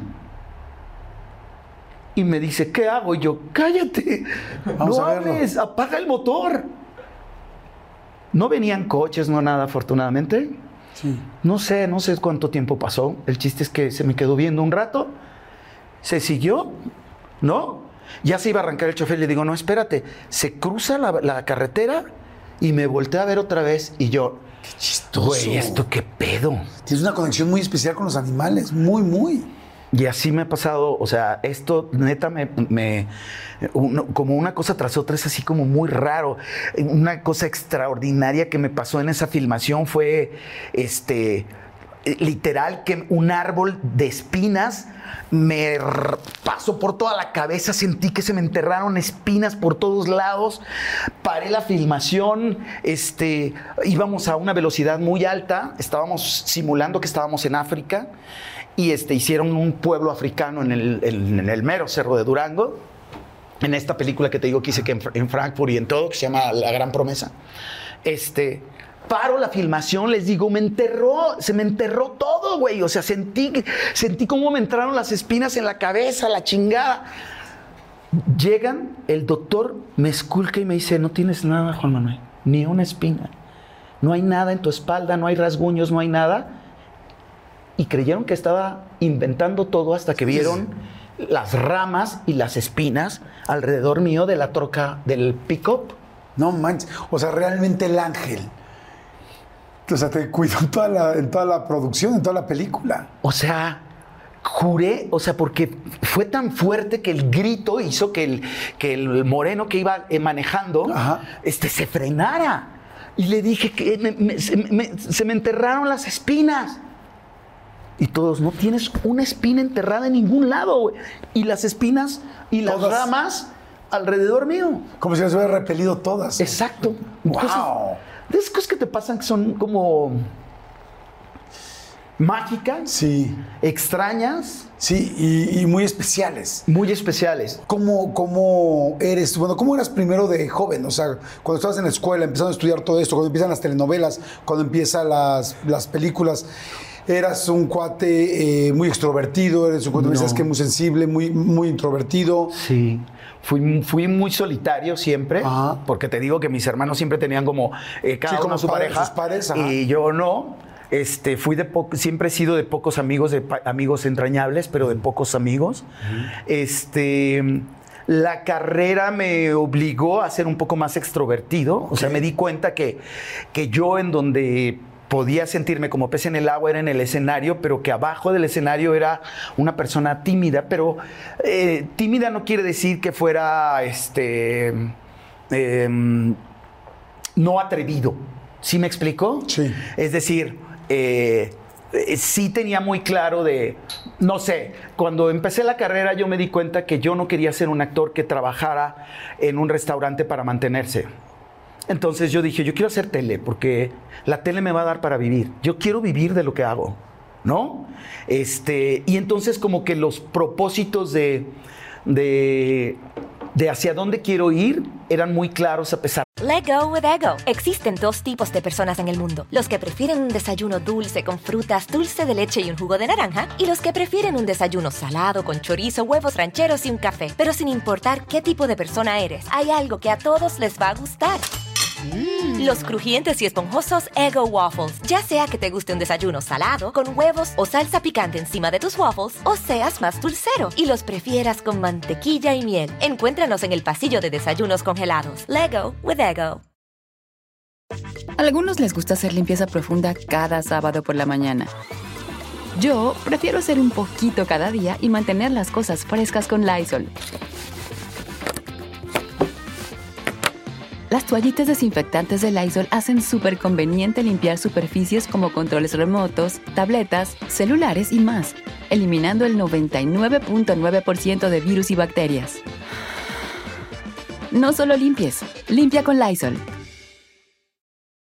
de mi timidez. Y entonces lo que, lo que me funcionaba era crearme un personaje Ajá. para llegar a pedir trabajo. Ok. ¿No? ¿De seguro o Sí. más seguro? Más... Sí, con la seguridad que te da al haber estudiado. Ok. O sea, yo me sentía que cuando terminé mi preparación, yo me sentía preparado para decir, yo estoy listo para lo que venga. Y entonces empecé a hacer castings en donde lo que llamaba la atención, yo creo que fue mi trabajo. Yo llegué a Televisa. Eso te iba a preguntar, ¿cómo, ¿cómo empezaste? ¿Cuál fue tu primer trabajo? Eh, mi primer trabajo fue una película de una chava este, de ejercicio eh, de, de termino- de terminación de su carrera de- del CUEC, del Centro Universitario de Estudios Cinematográficos. Y este, pues esa película no se vio. Pero de allí este, se corrió la voz. Fíjate, este, para mi primer película con Fernando Sariñana, el, eh, el director del IMCINE, del Instituto Mexicano de Cin- Cinematografía, me había visto en ese ejercicio del CUEC y le dijo, hay un chavito de la universidad que anda por allí, búscalo, ese, ese puede que te dé el personaje que andas buscando. Estaban buscando un personaje en específico que era el Boy, ¿Y el boy de qué película? De... hasta morir. Y así llegué. O sea, me- me- eh, Claudia Becker, que era la directora de Ajá. casting más importante, que en paz descanse, una mujer que fue muy importante en mi carrera porque creyó en mí desde el primer día. Este, la primera vez que, que me habló fue porque un, un chavo, una, banda de chavos talentosos estaban haciendo una cosa que se llamaba eh, La Hora Marcada. Ajá. Y había uno que se llamaba Alfonso Cuarón, que estaba buscando un personaje de un chavito, y Claudia Becker le habló a, les- habló a mi escuela y dijo que necesitaban a un güerito de tales características para un programa de televisión, y mi maestro me mandó, Ok. me mandó. Cuarón me hizo, eh, me dijo, a ver, lee, era, era muy joven, yo estaba bien chavito, y me dijo, mira, no me das el personaje, pero yo les voy a hablar a ti, de ti, a Claudia Becker y a, y a Emily Gamboa, que eran dos directoras de casting muy famosas, y dijo, porque eres el único de tu edad que sabe leer, cabrón. Los demás no saben leer. Y de ahí Claudia Becker me conoció. Wow. Entonces Claudia Becker me habló para una película donde necesitaban a un chavo que hablara inglés y español. una película con un actor de la Royal Shakespeare Company que se llamaba Anthony Hopkins. No es cierto. Y una actriz que se llama Norma Aleandro, argentina, que yo vi en un festival de, de- de teatro en México con la señorita de Tacna y que me impresionó esa actriz y me hacen hacer pruebas. Él todavía no era, no era Aníbal Lecter, no, no, no, pero era un actor de Sí, primera. Y hice mis callbacks con ellos y no me quedé. Ay, qué lástima. Pero de ahí me conoció Claudia Becker. Y entonces ahí vino, ahí vino mi primer película.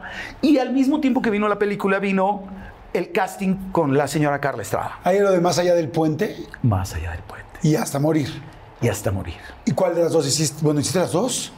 No, La anécdota está bien cagada porque... ¿Cómo fue? Mira, yo hago, no, hago el casting de Hasta Morir. Ajá. Este, me dicen, me dicen, eh, te vamos a hablar.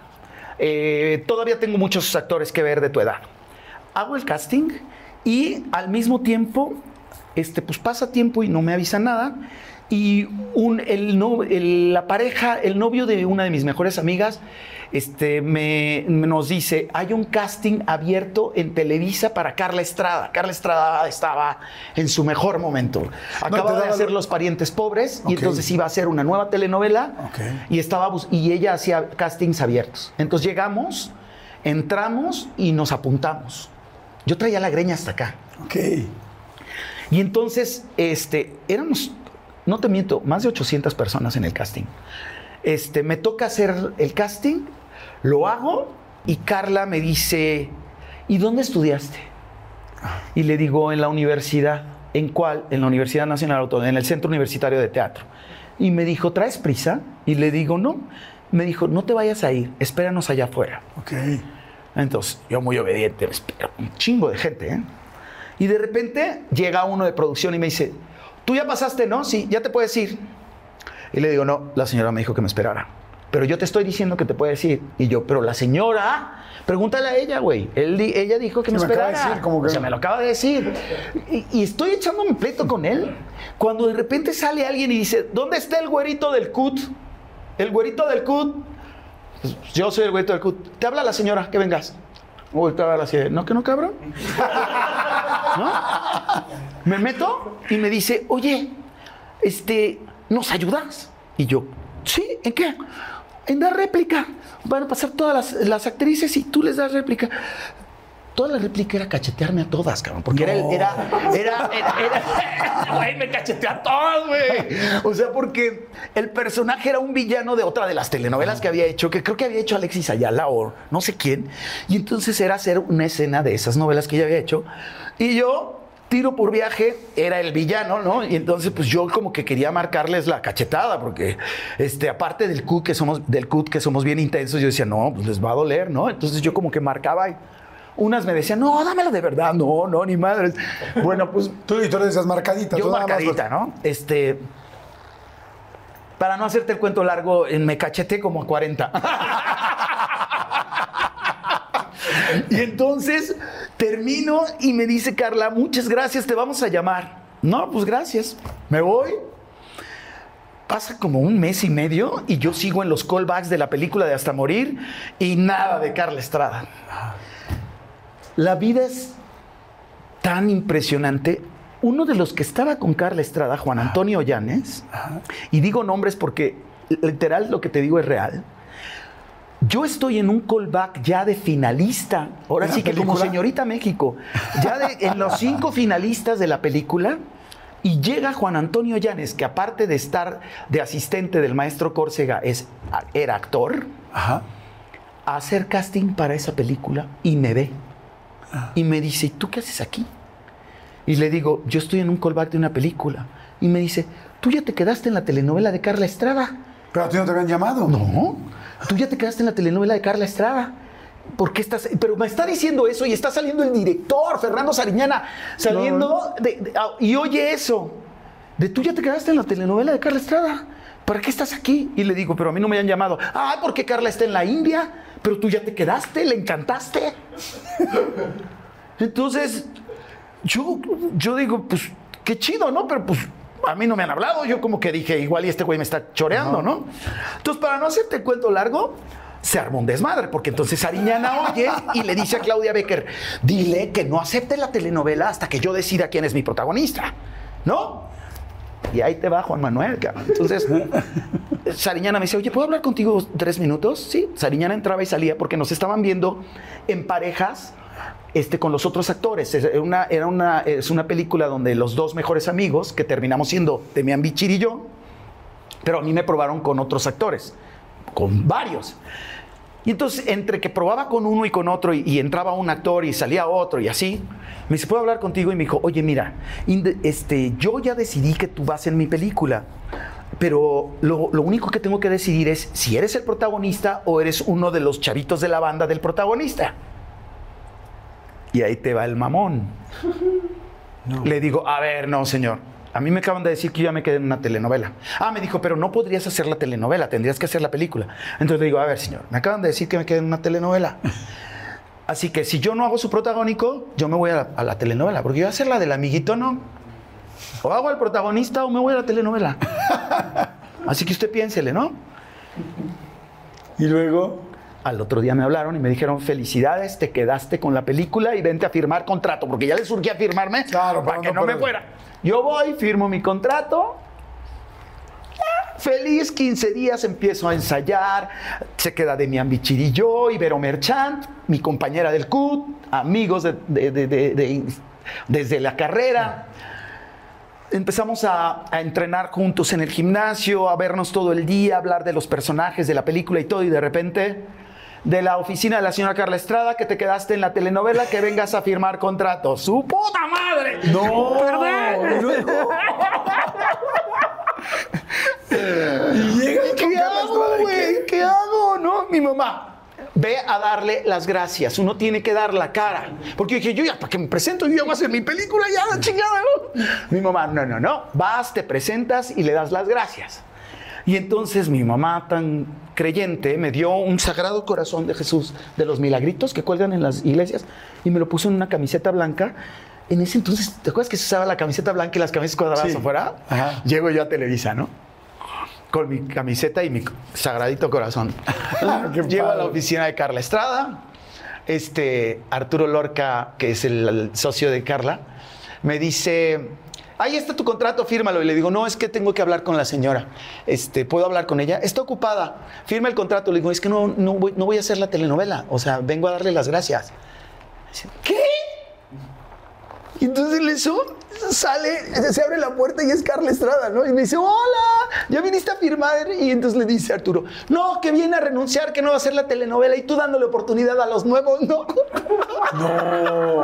Y entonces Carla le dice, ¿qué? Y le digo, sí, señora, es que necesito hablar con usted. Y entonces dice, a ver, pásate. Paso y estaba el escritor de la novela, Muñoz, Ajá. René Muñoz. Estaba sentado allí. Y entonces me lo, me lo presenta Carla. Mucho gusto. A ver, ¿qué te pasa? ¿Por qué no vas a hacer mi novela?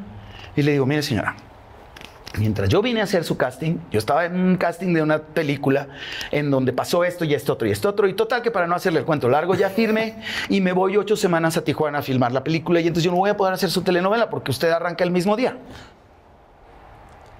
A ver, espérate. ¿De qué me hablas? Ya firmaste, sí, y soy protagonista, señora. No el amigo. Y soy protagonista. No el amigo. Ajá. Y este, y, y, pues ya firmé, entonces ya, y, y me- y usted se tardó en hablarme, ¿no? no mames, ¿cómo no me mandaron la chingada, no? Usted se tardó en hablarme y yo ya firmé y, y la verdad me hubiera encantado trabajar con usted, por eso vengo a decirle que ojalá me tome en cuenta para otra telenovela. Y entonces a ver, me dice, a ver, espérate, este, ¿cuándo empieza tu película? Pues haz de cuenta, y yo le dije, el 27 de tal fecha. Ah, es el mismo día que arranco yo. Ve, ¿por qué no puedo hacer su telenovela? Usted arranca ese día. Dice, sí, pero aquí las cosas no son así. Espérate, tráiganme el plan de trabajo. Revisa, el plan de trabajo. ¿Cuándo te cuántos, mes- ¿Cuántos días te vas? Y yo, ocho semanas. Ocho semanas, o sea que tú te vas el 27 y tú terminas tal día. Sí. Y tu personaje aquí en la novela entra en el capítulo 11 y yo tengo todo este tiempo para filmar y no sé qué, y no sé cuál. Vete a hacerla y te regresas a hacer, a hacer la telenovela conmigo. ¿Cómo crees? Y yo, así de, ¿what? Y le digo, ¿es en serio? Y me dice, sí. Y, y- y nada más le digo, señora, no tengo cómo agradecerle esto. Le digo, lo que sí, una cosa, no me va a poder llamar en las ocho semanas. ¿eh? Yo no voy a poder venir mientras esté filmando. Entonces yo creo que me veía así de pinche escuincle. Me dice, no, vete, yo te espero. Haz tu película y te espero. Te van a cortar esos greñas, ¿no? Y le digo, sí, me las van a cortar. Ah, bueno, entonces vete. Y el negrito, o sea, este René Muñoz, que le decía negrito de cariño, este, me dice, no lo estés pensando, firma antes de que se arrepienta, niño, vete, ¿no? Entonces me salgo, firmo el contrato y me dice, y le digo, gracias, gracias, siempre ten- tengo la costumbre de decir que Dios la bendiga. De, de herencia de mis padres. Y entonces ahora me dice, eso, mejor pídele, pídele, prende tu, que, pre- que prende tu veladora y pídele a Dios que nos vaya bien en la novela. Le digo, no, nos va a ir súper bien porque mire lo que me dio mi mamá. Ay, no manches, le enseñas. Eso se le quedó marcado porque cuando hice la telenovela con Lucero, ¿La de lazos de amor? Lazos de Amor, que la conocí, o sea, la conocí literal con un, un barro de este tamaño, güey, ¿no? Así tengo yo uno me lo Lucerito, tapé. que me puse algo para quemarlo y entonces lo único que se veía era como si trajera roña aquí al lado del labio, güey. Y el maestro Córcega, que ya me, ya me querían todos, ya era yo consentido de, de- de la producción de Carla, así de, ya llegó Lucero, vamos a hacer la escena juntos donde le vas a dar un beso. Y yo, su puta madre, güey, está aquí, ¿no? Lucerito. Entonces, este, el grano gigante, güey, y era como, no, una cosa espantosa. Y entonces Lucero me dice, ah, yo te quería conocer. Mi hermano vio tu película del Callejón de los ¿Me quiere Milagros. A mí, a Juan Manuel, no, al grano. Al grano, güey. No, no, no, no, cuando ella estaba hablando conmigo, yo estaba así. ¿No? Ah, qué padre. Entonces cuando dice el maestro Córcega, siéntense, este, eh, van a aparecer atrás del sillón los dos y los vamos a tomar con la cámara. Y entonces le digo, ¿te puedo decir algo? Es que traigo un grano y me da mucha pena que te conocí así. no mames. Lucero tan hermoso me dice, ay, a mí no me interesa, no pasa nada. Yo, no, es que la neta, no, o sea, no vayas a pensar que es roña, ¿no? Wow.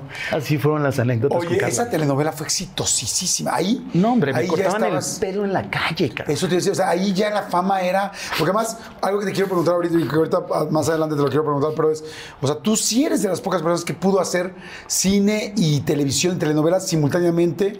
Eso sí es muy cañón, porque todo el mundo eran dos mundos y unos odiaban a otros. Bueno, el cine odiaba a la tele, pero tú sí hacías las dos. Pero a ver, en ese momento Las fue muchísima. Ah, sí, por el teatro. Pero este, eras famosísimo. Bueno, sí eres famosísimo, pero ahí No, no, era no. el rollo de la telenovela de- del principio del chavito nuevo. Ese- pero ya muy famoso. Ahora tienes toda una carrera, o sea, pero en ese momento era. Esa ha sido la parte más famosa de mi vida. Ese y Te sigo amando. Las dos telenovelas que hice con Carla Estrada, en donde, bueno, eh, cuando hice Te sigo amando, yo estaba preparando con el maestro Luis de Tavira, uno de mis sueños, trabajar con él como director. Este, yo estaba trabajando en el, El Caballero de Olmedo, una obra de Lope de Vega del siglo XVII o 16, no me acuerdo. El chiste es que para no hacerte cuento largo, yo iba a la plaza de toros porque yo iba a ser un torero y yo odiaba las plazas de toros, pero entonces me dijo Luis, tienes que ir a ver a un torero. Entonces terminé siendo fan, esa es la neta, ¿no? En aquel entonces. Pero el chiste es que yo hacía a Alberto en Te sigo amando, que era un alcohólico. Tú no tienes idea de la cantidad de amigos que les gustaba acompañarme a la plaza de toros los domingos porque chupábamos gratis, güey. O sea, me mandaban las, las, este, ¿cómo se llaman las? Las este, botas. Las botas, los, la- las cervezas y me gritaban todo en la plaza de toros. ¡Ahí viene Boiri! Era muy divertido. Salíamos Wow. hasta la madre de pedos y gratis porque me aventaban, me mandaban cervezas, me mandaban vino. Este, las señoras en la calle me lloraban y me decían, ya no tomes, Alberto, ¿no? Fue una etapa muy bonita de mi carrera, de mi vida. Muy difícil porque siempre he sido alguien que la fama, este, eh, las entrevistas o este, dedicarle mucho tiempo a las revistas o a fotos y a eso, como que eso en la carrera sé que es necesario, pero es lo que menos me gusta. Sí, porque eres muy profesional en tu trabajo. Tú eres, Me tú eres gusta- verdad del oficio, el trabajo, el estudio. Nunca, nunca, o sea, mucha gente dice, es que no quieres hablar de tu vida privada. No, no es que no quiera hablar de mi vida privada. Lo único que no me gusta, me gustaría, es que se hablara más de eso que de lo que a lo que le pongo mi vida, que es mi carrera. Claro. Entonces, no me avergüenzo de quién soy, nada, solo me gusta que la gente vea los personajes que hago. Mi vida es tan común y corriente como la de los demás. Me gusta este, eh, ir por mi mandado, ir al tianguis, me gusta ir a la central de Abas, me gusta, el actor vive de observar. No soy alguien que se, ex- que se excluye de eso. Me gusta meterme al metro, subirme al metrobús, este, porque ahí encuentro a los personajes. Entonces, me gusta tener una vida norm- común y corriente, ¿me entiendes? Toda esa parte eh, profesional que hemos visto. Y, y como dices tú, de repente pueden, eh, no conocemos poco de Juan Manuel en la vida, en la, eh, en la privacidad. Ya me dijiste que eres un, eres un, son muy familiares, son siete hermanos. Ahorita te vas a ir a un concierto con, con tus hermanos o parte de ellos, lo cual me parece algo precioso. Te vi ahorita saludar a tu sobrina, porque ahorita llegó tu sobrina y De- este, tu de hermana. San Diego, va y eres llegando. como muy familiar. Sí. ¿Cómo eres, por ejemplo, para papá? ¿Quieres ser papá? ¿Quisiste Quise ser serlo? papá. No, cuéntame. Quise ser papá. No se dio. Y a estas alturas del partido ya estoy demasiado. Bueno, uno nunca sabe, ¿no? Claro. Lo quise y lo trabajé, pero no se dio. Y también eh, hay que ser realistas y no egoístas. Cuando me doy cuenta de por qué no se dio es porque porque si yo quería ser papá, realmente le iba a dedicar el tiempo para ser papá. Porque yo sí critico a los papás que son papás, pero que no son papás, ¿no? Sí, estoy de acuerdo. Y entonces, en ese sentido, digo, pues la vida no me puso eso en el camino. Este, estoy feliz porque estoy rodeado de, de- de mi familia, tengo muchos sobrinos que los quiero como mis hijos, ¿no? O sea, independientemente. Ella creció, ella toda la carrera la hizo conmigo. Este, es la que pasaban, era su guardería cuando yo estudiaba. Esa niña es Sí. de mis, ¿no? Sí, de tus tesoros de la vida con quien has crecido. Entonces, te digo a que- has crecido. Sí, entonces eh, la vida me ha compensado con otras cosas. Eh, no, no me quedo con ganas, este, eh, hago cosas por la infancia que no me gusta decirlo, pero me gusta hacerlo. Y, este, y me siento bien. Estoy, estoy, estoy en una etapa de mi vida muy de reconciliarme conmigo por las mismas cosas que me han pasado en la vida. Y entonces al reconciliarme con la vida, al darme cuenta que, que lo que importa es el aquí y el ahora, este, han habido cosas que quise ser, que quise hacer y que no se hicieron, pero que eso no implica que, que no disfrute lo que tengo, ¿no? ¿Cómo te ha ido en el amor y cómo estás hoy en el amor? En el amor me ha ido bien. Este, he sido alguien también consciente que en el amor he sido un poco irresponsable porque a lo mejor no he sabido eh, equilibrar lo que hablábamos hace rato de la carrera de mi vida con mi vida personal. Este, y no todo mundo aguanta eso. Y también ha sido eh, difícil porque porque no tengo porque porque soy un workahólico, ¿no? Y no y no todo el mundo aguanta eso. Y luego también te voy a decir algo. La gente es- este yo no puedo dejar de reconocer que soy una persona exitosa. Lo soy. Y eso no a cualquiera le gusta, ¿eh? Exacto. No a todo mundo le gusta. Sí. Y entonces compartir eso ha sido difícil. No me quejo. He amado profundamente. Eh, yo he tenido dos o tres relaciones muy importantes en mi vida. He vivido plenamente. He sido muy feliz. Y desgraciadamente se han acabado las relaciones. Has tenido un alma gemela. O sea, que digas, No. no, no, no, no. Esta, esta relación. No. No. Y no me gustaría tener un alma gemela. Me gustaría tener un complemento, ¿no? Hasta hoy no se ha dado. Yo espero que se dé. Claro. ¿No? Porque eh, yo vi a mis padres envejecer juntos y murieron. ¿Te gustaría ¿no? envejecer con sí, alguien? me encantaría. Y me encantaría. Y, y creo que en estos últimos años lo que he tratado de hacer es equilibrar. Ya no, este, ya me doy más tiempos para mí. Para viajar, para conocer, para este, ir a conocer a alguien a donde sea. ¿Sabes? Que no hacía eso porque nunca tenía tiempo, ¿no? Entonces, ¿cómo quieres que llegue la persona adecuada si, estás este, envuelto este, 24 horas? Porque yo eh, me quejo de todas las itis que me han dado, gastritis, colitis, todas las itis, pero yo digo, pues yo me las busqué, este, eh, vivía y dormía casi en un foro. O sea, llegué a hacer, Jordi, neta, así, dos películas, una telenovela y una obra de teatro al mismo tiempo. No, no, no juegues Y con un padre moribundo. Sí, sí, sí, es una locura. Entonces eso fue una locura. Ahorita yo me, me- me considero muy afortunado porque gozo de plena salud, pero además a mis personajes me ha pasado, Jordi, y te lo juro en serio. Nombraste ahorita a, a Irene. Con Irene hice una obra tan fuerte que se llamaba Oleana, en donde yo empecé a tener problemas de mi hígado.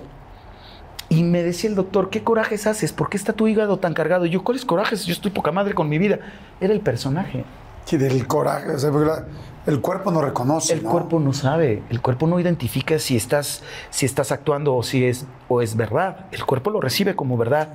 Y por lo tanto he tenido que luchar con varias cosas que que me han pasado por los personajes y no por mí.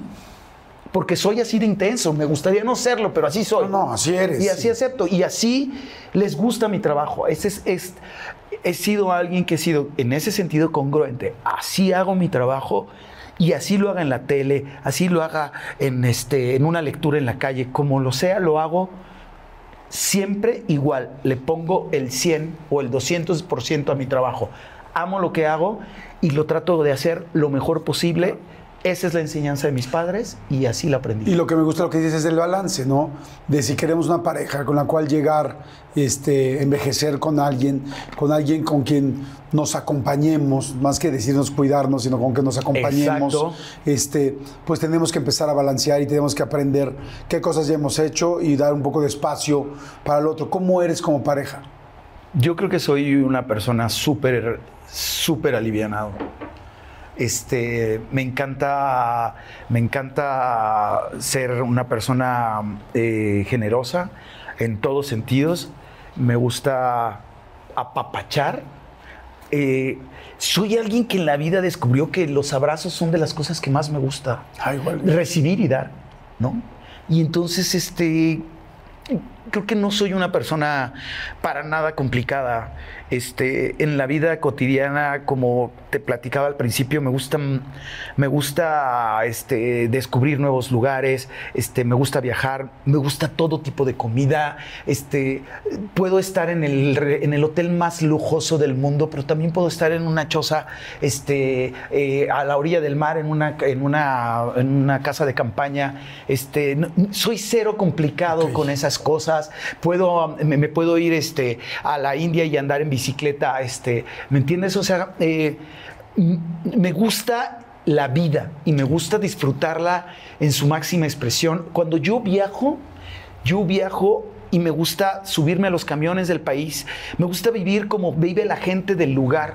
Y eso me gusta las personas, las parejas, los amigos, las amigas eh, o las familias, los familiares. Me gusta vivir así la vida, verla desde... Porque también estoy acostumbrado a viajar a los mejores hoteles, en los mejores lugares del avión, este, por las películas o por los festivales a los que voy.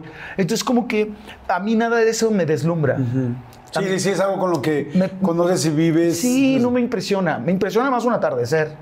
Me impresiona más meterme a bucear y ver los peces. O sea, eh, soy cero complicado.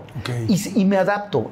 Pero que sí te molesta, por ejemplo, una pareja, que dices, esto sí que no me hagas porque esto a mí sí me molesta. Pues a mí lo que me ha pasado es que las parejas que he tenido son de- la mayoría de la misma carrera que yo. Y que de repente se empiecen a comparar su carrera con la mía cuando no tenemos ni siquiera la misma edad, porque a mí me gusta, las- a mí me gustan más jóvenes que yo.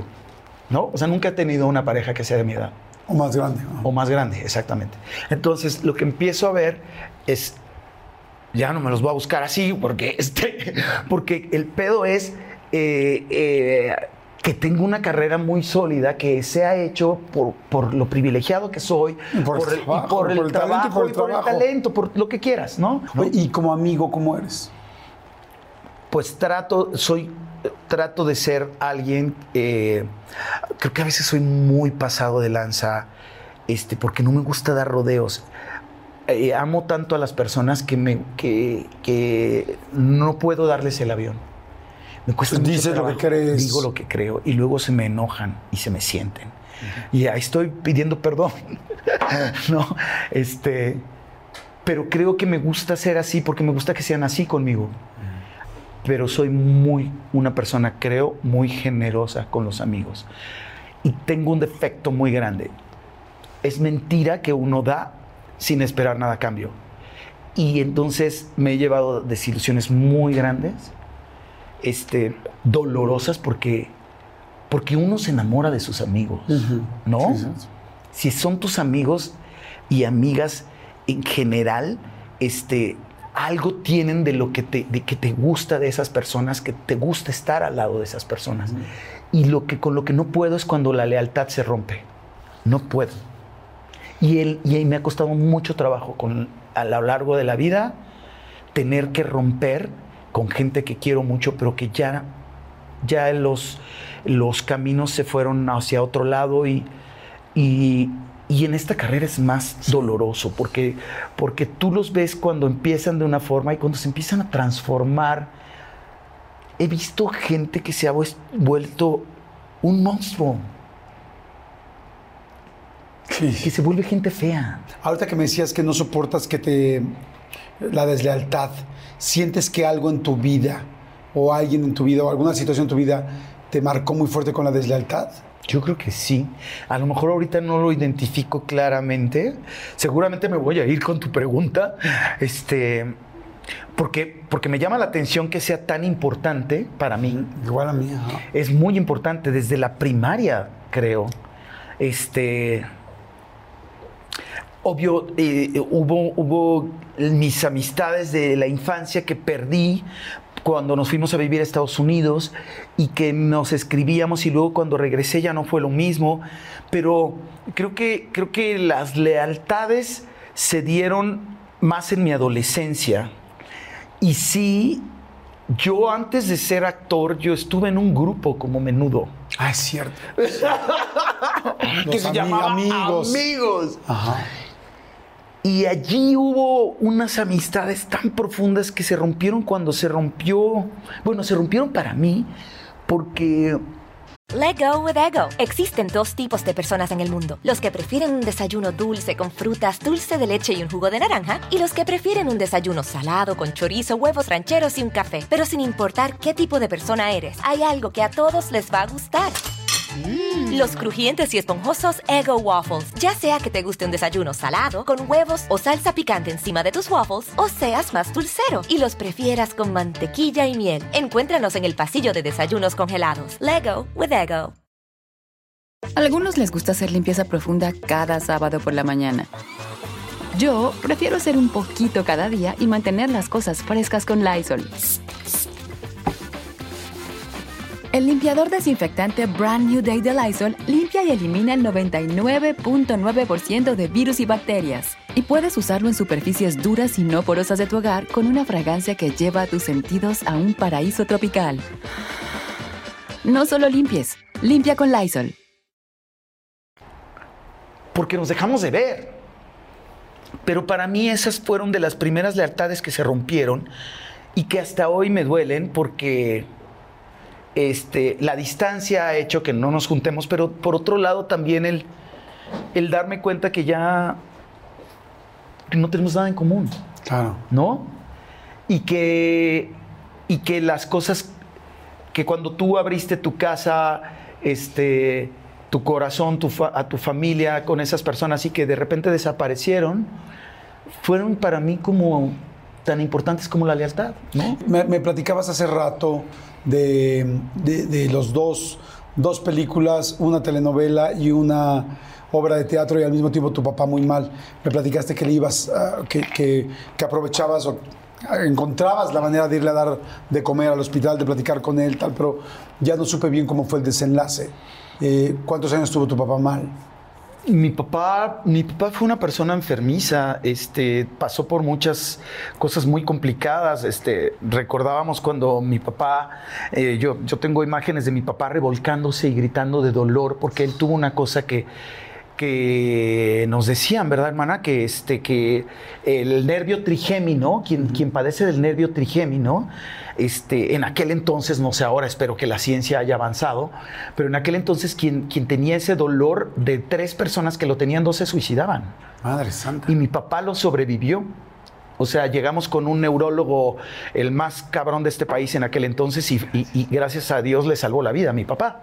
Mi papá se quedó con la mitad de su cuerpo sin sentir, porque le cortaron esa parte del nervio trigémino que lo hacía literal reborcarse y gritar de dolor. Y, me- y la única manera en la que se lo quitaba era metiendo la cabeza a una cubeta de hielo, ahora que el hielo está tan de moda. este, metía una cabe- la cabeza al hielo para quitarse ese dolor. Ese, esa imagen de, de mi padre fue para mí muy, pues muy impactante en Claro. aquel entonces, ¿no? Entonces, el, el final fue, este, fue doloroso porque fue largo, este, un proceso largo en el hospital en donde todos los hermanos, es más, llegó un momento en que el doctor nos dijo, es que no se puede morir porque no lo dejan, están aquí encima, este, encima de todos, ¿no? Porque así crecimos, así nos educaron, así pasó lo mismo con mi mamá. Perdón que Este, te interrumpa. ¿Eran de acostarse, por ejemplo, en la cama, Sí. juntos, de ver la tele, juntos en los domingos? Todo. Todo, y éramos de montar shows los, para vendérselos a los vecinos este, desde niños. O sea, en realidad yo fui el único que se aventó a hacer realmente, a querer la carrera, pero ellos, yo digo que tienen más talento que yo. O sea, este, hacíamos obras de teatro, pero esto viene desde la abuela materna. Mi abuela para, este, en el rancho para, para entretener a los nietos, que éramos todos, este, no sé cuántos éramos, pero yo creo que más de 30, este, nos, nos entretenía haciéndonos teatro de sombras. Ponía sábanas blancas, ponía este, monos atrás y movía las velas, y entonces las- al mover las velas se mueven los monos. Y así nos entretenía y ella nos actuaba. Yo digo que la sangre, la vena de actor la traigo de mi abuela, de Aurelia Cárdenas, prima hermana de Lázaro. ¿Cómo Este, crees? Y este, y entonces eh, crecimos con eso. Y entonces nosotros hacíamos shows para que les vendíamos a los vecinos. Este, mi prima Ida hacía Olga Briskin tocando la guitarra porque tenía un cuerpazo, ¿no? Todos los chavitos violín, no había baño. guitarra. y cuerpos de había. Ya sí. Este, les dábamos, mi papá nos tenía un, mi papá nos trajo en algún momento, esto fue ¿Lo platico, hermana? Eh, O sea, platica, no, sí. fuimos unos, unos niños con una infancia muy ingenua, muy hermosa y muy peligrosa. O sea, imagínate que este, la otra vez estábamos hablando de, de cuando nos envenenamos. Nos envenenamos todos porque jugamos al doctor con los alduvas picot, o cuál era los alduvas, ¿no? Que tenían eh, las salvavidas que estaban envenenados. Mi mamá. ¿Cómo que los salvavidas estaban Es- envenenados? o sea, no sé qué tenía. entonces sobreviví. No sé, pero los niños cayeron en el jardín envenenados, llegó la ambulancia y nos lavaron el estómago porque mi mamá ¿A tenía la tienda. Sí, a todos. ¿Cuántos éramos? ¿Cinco o, o ya éramos los siete? No. Éramos cuatro. Ajá. Intoxicados en el piso. into- intoxicados, pues. Ento- y luego fuimos los típicos niños que nos llevaron a ver Mary Poppins y mi hermana la grande se aventó con la sombrilla de la azotea No para a ver si no me reclama Mari. Para ver si volaba. El profesor Sobek nos enseñó que si te metías a un baúl y lo cerrabas, podías salir. Todo eso nosotros lo hicimos de niños. No es cierto. Neta, o sea, este, mi hermana Mari, que era rellenita, este, ¿por qué no jugar al tren con la escalera de madera? Nos metíamos cada uno al cubo de la escalera, saca la gordita de la escalera, güey, No. del cuadrito, tuvimos que rebanarla. ¿La escalera? Mi hermana, Elizabeth, mi manager, tenía el cabello hasta acá. Mi papá nos estrenó una, una lavadora de rodillos, ¿te acuerdas de la Sí, claro, pero no claro. era, pero no era, no, la de nosotros era gringa, era automática, es decir, no tenías que hacerle así a la palanquita para que se exprimiera la ropa. Solita era una, era un botoncito que se le exprimía. Ah, no, ¿por qué no quiere ayudarle a mi mamá a exprimir las sábanas? Y mete la mano, se le va el cabello y entonces la lavadora, No. la lavadora está Y así, así, así. y se nos pone y se le empieza a poner morado el brazo. Mi mamá en la tienda, en el negocio, y la ni- y todos así, de, se está, se está poniendo morada, pero nadie hacía nada, ¿no? O sea, es que eso es tener seis hermanos más. Hasta alguien que se le ocurre, obviamente, desconectar a la lavadora y llamarle a los bomberos. Los bomberos llegaron a la casa porque una vez le incendiamos la casa a mi mamá. Este, los bomberos llegaron porque la niña metió la mano en la lavadora. Los bomberos llegaron porque, este, por, por la que, no, eh, para ahí no llegaron los bomberos, ¿no? Cuando mi hermana Marí, que ah, como era la mayor, siempre era la primera en hacer los experimentos. Y fuimos a ver el, el profesor Sobek. Ella es la que se va a meter al, al Al baúl. baúl este, para hacer el acto de magia. Y entonces, pues ya, la metemos. Mis papás tenían unos baúles de esos que se usaban grandototes, ¿no? Ajá. Entonces se mete mi hermana, la encerramos, ponemos el candado, ¿no? Y así de el momento de la magia. Y, y ya mi hermana empieza, ay, me falta el aire. Hermanos, ábranme, ¿no? Y todos, la llave, la llave. Y mi hermana adentro, la tengo yo. Así de, ¡No! ¿Cómo crees? ¿Se metió con la llave? ¿Y cómo la sacaron? Pues córrele por el cerrajero, ¿no? No manches. No, o sea, de esas cosas nos pasaron todas. No, pues. Y éramos unos niños muy traviesos. Las trabajadoras de la casa no le duraban a mi mamá, les hacíamos unas travesuras terribles. O sea, si éramos unos Sí, niños era como Mary Poppins. tal cual. O sea, las corrían. Sí. Pues evidentemente, con toda esa unión de los hermanos, era difícil dejar ir a tu papá. Así es. Muy, muy complicado fue dejarlo ir, pero eh, la agonía fue muy larga y estaba sufriendo mucho. O sea, el, el tumor de un día para otro empezó a crecer, a crecer, a crecer. Y hubo que hablar con él, hubo que decirle, me tocó decirle que... Porque él no sabía qué estaba pasando. O sea, tú tuviste que decirle eh, el, eh, ¿cómo se dice? El estado médico, el... Y dijo, él, lo único que me duele es que ya no nos voy a ver, cuiden a su mamá. ¿Cómo le dijiste? ¿Cómo se dice eso? Pues dijo que les dijo el El doctor. parte médico, quiero decir. El parte médico, sí. Pues la verdad es que no recuerdo muy bien. O sea, es- este, lo único que me acuerdo que me impresionó mucho fue que ya esa vez que abrió los ojos, ya sus pupilas ya estaban caídas. Y lo último que nos dijo fue eso, ¿verdad? Que, que, que lo que más le dolía era que ya no, no nos iba a ver, que nos encargaba mucho mi mamá. Siento Esas cosas fueron eh, las dos, las dos partidas de ellos fueron muy, muy dolorosas porque, porque yo creo que sí fuimos una familia como muy, muy apegada Claro. a ellos. No, nos decían, este, hay muchas familias que vienen, los dejan y no los vienen a ver y ustedes no los dejan en paz. Oye, ¿y cómo fue cuando tu, tu papá ya no está? eh, ¿cómo, ¿Cómo sacó adelante? ¿Cómo, se, se sentía tu mamá? ¿Cómo vivió el duelo? ¿Fue muy fuerte? Mi lo mamá nunca superó, nunca superó el duelo, yo creo. Mi mamá, este, eh, todos los 10 años, no más. Este, de ahí mi mamá enfermó después, pero mi mamá, eh, o sea, lo que, lo que nosotros tratamos de hacer es que este, nos la peleábamos, literal. O sea, vivía unos meses con un hermano, no la dejábamos sola casi nunca en No su volvió casa. a dormir sola ah, en su casa. Sí, no. O sea, o nos íbamos a dormir con ella, teníamos una persona que la cuidaba. Este, eh, digamos que en ese sentido fuimos como lo que aprendimos de ellos, a, a regresarles el mismo amor que nos dieron y se fueron, se fueron tranquilos. Este, nos costó mucho, mucho trabajo. Nos ha costado mucho trabajo este, recuperarnos de eso, pero bueno, afortunadamente nos tenemos. Ellos nos enseñaron a eso, a que la familia es lo más importante. Y este. Y yo creo que seguiremos honrándolos hasta el día que nos muramos porque me jacto de decir que tuve dos grandes padres. Claro. ¿En qué momento ella enferma? Pues lo que pasa es que tuvimos allí un problema de familia que muchas familias tienen, que alguno de uno de los seres de la familia este, agarra el camino equivocado, ¿no? Y eso fue muchos años que estuvimos batallando con, con un hermano al que amamos y que gracias a Dios este, es muy grande porque estuvo muchos años en eso, pero ya salió. Tiene cinco, ya va a cumplir seis años que está fuera de, Qué bueno. de las drogas, de las adicciones. Y, este, y eso fue un parteaguas para todos, porque además vivíamos en, en la ignorancia absoluta de lo que significaba eso. ¿Y eso enferma a tu mamá?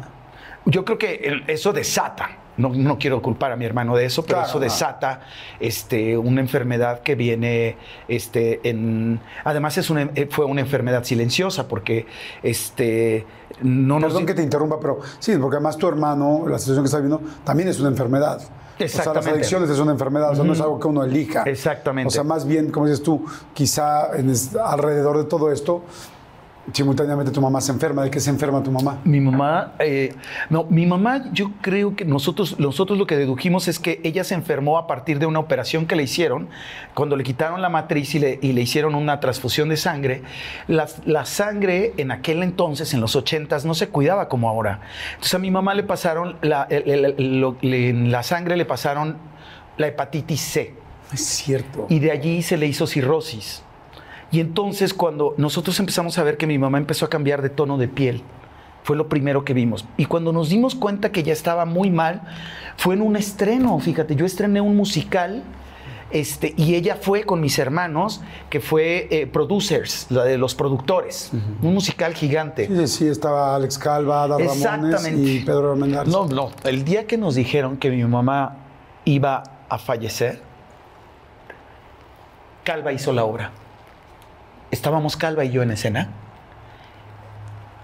Yo del hospital, que me dijeron, a tu mamá le quedan tres meses de vida, hazle como quieras, llévate la china a donde quieras. ¿Te lo dijeron a ti? Así. Y así. Así de... El médico internista O sea, con tan poco... con poco tacto, poca empatía, hablando de la empatía que hoy está tan de moda, cero empatía. Así me lo dijo. Este, le quedan tres meses de vida y, y entonces yo de ahí me fui a la función. ¿Sabes lo que fue mi función? No me quiero imaginar cómo haces una función así. Calva, al cual amo profundamente y admiro como actor y lo quiero muchísimo como compañero y fue y es un gran compañero. Calva hizo toda la obra solo. Yo me movía así, literal, como un trapo, me hacía para acá, me hacía para allá. Yo no sé qué hice ese día. Es de las cosas más fuertes que me ha pasado en la carrera. O sea, que, que me dijeran que a mi mamá le quedaban tres meses. Este, yo la vi mal ese día y ese día le dieron tres infartos cerebrales. De ahí se fueron al hospital, el día del estreno. Y entonces al otro día voy, perdón, me paro temprano, voy al hospital, me avisan mis hermanos, mi mamá está en el hospital, le dieron tres infartos cerebrales. Y el doctor nos dice con esa frialdad a mí y a mi hermana Norma, que estaba, que vive en Chicago. Nos dicen eso y de ahí me voy a la función. Este. Pero Dios es muy grande, fíjate. Este, nos dimos cuenta que, que podíamos encontrar otra manera de, de mantenerle el hígado, porque decían, no le podemos hacer transfusión por la edad que tiene, por lo tanto le quedan tres meses. La medicina tradicional así es, pero mi hermana Elizabeth, encontramos que en Cuba había una manera de sostener el hígado este, que tienen para que los pacientes que tienen esa enfermedad puedan mantenerse en lo que encuentran en la transfusión. Y encontramos, gracias a una llamada telefónica de una amiga que estaba dejando de fumar, que yo le platiqué lo que estábamos buscando, ozonificar la sangre de mi mamá para mantener el hígado, que me dijo, ay, eso es lo que hace mi doctor que me está quitando este, eh, el cigarro. Y ese doctor, Jorge Coutinho, sí tenemos que agradecérselo. Le dio siete años más de vida a mi mamá. O sea, mi mamá empezamos a ir con él. Mi mamá dudó mucho sobre la medicina de él, porque era medicina natural. Los otros doctores le habían dado, como el doctor Chapatín, así una bolsa de miles de medicinas que terminó haciendo a un lado solo haciendo lo que este doctor le dijo. Y mi mamá nos vivió siete años y medio más. Wow. Y en estos eh, siete años, Cacho, tuviste oportunidad de platicar con ella, de, de despedirte, porque sabías que tenía una enfermedad, pues de alguna manera terminal, pero que afortunadamente estaban alargando el tiempo. ¿Tuvieron oportunidad de platicar de eso o era algo que mejor no se hablaba? Ella, lo, ella oyó cuando el doctor nos dijo eso. Pero mi hermana, la chica, se estaba divorciando en ese momento. Y mi mamá tomó la decisión. Cuando nosotros lloramos y llegamos a la casa, dijo, ni lloren, yo no me puedo morir ahorita. Tu hermana me necesita. Wow. Mamá al 100%. Tu hermana me necesita y no me voy a ir. Y de allí vino toda la terapia a la que todos nos la acompañamos. Aquí están los tres, los cuatro que estamos aquí, la llevamos a acompañar porque mi cuñado también, para mí, mi mamá fue como su mamá también. Y entonces eh, nos turnábamos para llevar la terapia, hacíamos terapia con ella. Este, lo único que nos faltó fue llevarla al mar, porque su, su sueño, el último sueño que ya habíamos planeado, rentar una, un, una, un, ¿cómo se llama? Un trailer home. Habíamos quedado de rentar un trailer home para llevarla porque decía que lo único que le doliera que no iba a volver a ver el mar. Y entonces este fue lo único que nos faltó. Se nos adelantó, ya habíamos este, planeado todo de, de agarrar un, un trailer home e irnos con ella. Ya sabíamos cómo era la enfermedad, llevábamos ocho años lidiándolo, este, eh, volvió a ser tan hermosa como fue. Mi mamá fue reina de belleza. Era una cosa muy espectacular. Cuando me la llevé una vez al show de Cristina por, por Lazos de Amor y la vieron todas las, las maquillistas y todos me dijeron, tu mamá parece una estrella de cine. Y mi mamá nunca se arreglaba, nunca se pintaba, nunca nada, siempre era de carita natural. Y entonces ese le dijeron, señora, la vamos a arreglar, porque la va a presentar Cristina. Y entonces la arreglaron y todo el mundo decía, ¿tu mamá es estrella de cine? Y yo, no. claro, yo así de, no, pero parece, ¿no? Entonces, en esos años que ella se recuperó de su, de, o sea, que vivió los siete años y medio extra, los vivió muy feliz. Este, recuperó, yo digo que recuperó gran parte de, de su, de su esencia y, y se despidió. Ella fue a mi casa a despedirse de las plantas incluso, porque todas las plantas que hay en mi casa las puso ella y tengo guayabas, tengo manzanas, tengo naranjas, tengo ciruelas, tengo pera y no sabes el sabor, porque mi hobby cuando yo estaba libre, ella me acompañó al teatro. Hace poquito les decía a mis compañeros de consentimiento que mi mamá, este, eh, las últimas obras que hice iba conmigo y yo le decía, mamá, pero te quedas hasta atrás y no comentes, porque mi mamá comentaba las obras. Ay, Dios mío, me lo están maltratando. Ay, ay. ¿No? O sea, cuando hice la obra con Irene, terminaba súper mal la obra. O sea, yo le aventaba una silla a Irene, obviamente todo calculado, nunca la maltraté. Adoro a mi carnalita. Este, pero mi mamá en la última fila y yo, ah, porque se quedaba conmigo, ¿no? Entonces le decía, ya me voy al teatro, ¿quieres ir? Y pero no vas a hablar, mamá, no vas a comentar nada. Te juro que no, yo no voy a decir nada. Entonces yo le decía al asistente, a Dani, que está ahorita conmigo en, en, en, consentimiento, le decía, Dani, dale hasta la última fila, allá, atrás, porque ya la conozco. Entonces, se volvía a creer la misma escena. O sea, ya la había visto la obra no sé cuántas veces. Y volvía a vivirlo y volvía a hacer, ay, Dios mío, me lo están maltratando. Qué lindo ese día. ¿Qué diera yo porque volviera a ver eso? Ahora que estoy haciendo esta, que les decía, no mames, siento que, que aquí están. Tengo otra compañera queridísima, talentosísima, Hanna Raluy, que también perdió a su mamá y me decía, bueno, aquí están con nosotros. Claro, y le digo, claro, güey, ahí está. Ahí están y están aplaudiendo. Claro, por supuesto. Y este, pero yo creo que ella se fue, se fue tranquila. Este, hubo muchos encargos que nos hizo y, y nosotros seguiremos, hemos seguido su ejemplo y es la mejor manera de honrar a los papás que fueron claro. tan hermosos con nosotros. Fíjate que yo, yo, yo creo, estoy completamente de acuerdo contigo y creo que esa energía está en todos lados y la gente que ha perdido a alguien lo sabe y lo siente también. Bueno, mucha gente lo siente, no sé si lo sepan, pero sí lo sienten y algunos lo saben. Pero eh, yo alguna vez le pregunté a un experto, a un gran experto de, de, pues de padres, eh, de presencia, de educación para padres, y le decía, ¿alguna vez los padres se gradúan? Y me decía, los padres no se gradúan nunca, aún, aún cuando ya no están aquí, están cerca, pero tienen un objetivo. Y me decía, ese objetivo es hacer a sus hijos independientes y, soltarlos y dejar que, ese es realmente el trabajo de una madre y de un padre. Preparar, aunque nos duele que se vayan nuestros hijos, hacerlos, Claro. que ellos puedan salir adelante solos y darles la información, darles los consejos, darles los ejemplos, porque los, los hijos aprendemos mucho más con un ejemplo que con una frase, pero, con- pero las frases son esas que se quedan marcadas. Y, y creo que esas frases y esas lecciones que tú viviste, que tú viste ahí, son las que te hacen seguir enfrentando la vida y sacando adelante los problemas y sacando adelante y convertirte en quien eres. Yo te lo dije desde el principio y te lo dije aquel día que nos vimos en ese lobby de esa obra de teatro. Te dije, Juan Manuel, te admiro mucho, admiro mucho tu trabajo, admiro Yo mucho lo que has hecho, te admiro. Muchas Todavía gracias. no te conocía tanto como ser humano, hoy me diste la oportunidad de conocer un poco más de tu vida privada, lo cual agradezco mucho.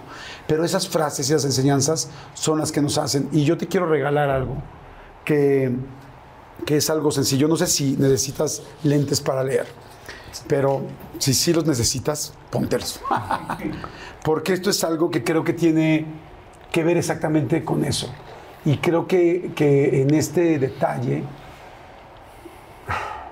encierra mucho de lo que has hecho y encierra mucho de dónde viene y encierra mucho de cómo lo aprendiste y de ese ejemplo que tú has tenido para hoy con tu personalidad, con tu disciplina, con tu talento, pero con tus bases, esas bases familiares, esas bases genéticas, pero más que genética, con esas bases de amor, lo has hecho. Es una Oh, muchas pulsera. gracias. Y me gustaría que la saques y que la leas. Creo que es un mensaje Estoy temblando. que ha hecho que llegues a todo eso. Wow. Muchas gracias. wow, estás muy cabrón. El mensaje, el mensaje dice, Bríncate la reja.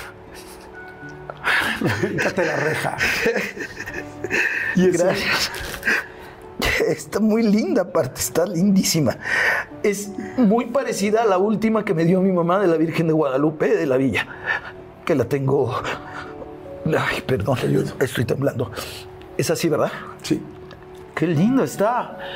Ese Está día que brincaron la reja en el kinder, ese día que tu mamá te dijo, Ajá. "Bríncate la reja", ¿cuántas rejas has, cuántas rejas has brincado? Puta. ¿Cuántas rejas? Y son, son esas informaciones, son esos mensajes. Está Porque ese día- hermosísima, gracias. Y gracias. Gracias, de verdad, gracias. Lo, lo- lo aprecio muchísimo. Este. Está hermosísima. Y, y- claro que tiene un valor es, este, totalmente emocional para mí. quiero, quiero, ¿Eh? quería regalártelo. ya está chillando igual. Sí, yo también, te digo que yo soy muy sensible. Dice, ¿por qué? Y mira, mira por allá.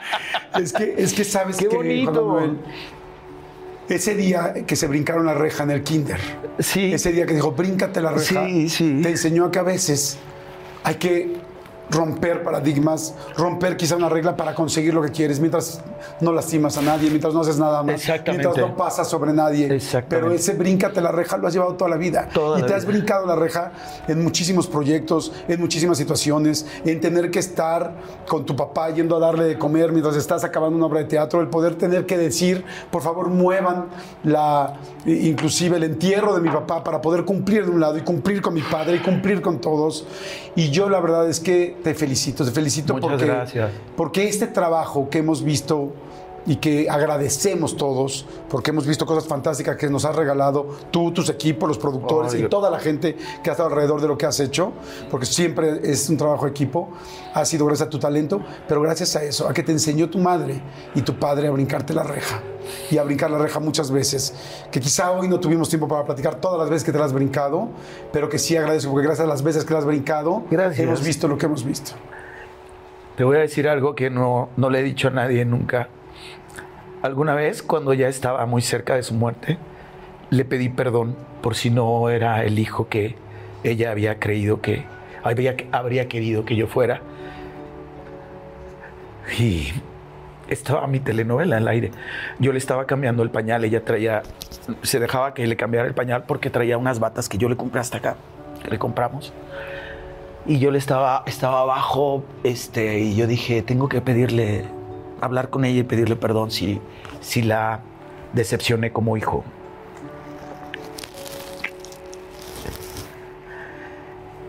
Y fue eh, tan contundente como el bríncate la reja. Me dijo, tú no tienes por qué pedirme perdón y disculparte por quién eres. Yo te amo como eres y has sido un gran hijo. Y me quedo con eso porque de lo que te decía al principio de eh, cuando se quieren, cuando quieren hablar eh, o meterse con mi vida y que yo digo, para empezar no tengo que darle explicaciones a nadie de quién soy. A quien quise dárselas me, me quedó muy claro que me dijo, tú eres quien eres y no tienes que darle explicaciones a nadie de quién eres. Y ámate como eres. Gracias, Juan. Gracias por este espacio. Gracias. Gracias por este tiempo. Gracias por la confianza. Y solamente les quiero decir a todos los que nos están viendo, eh, emulando a la señora Graciela, Wow. brínquense la reja. Chelita. Brínquense, Sí. brínquense la reja.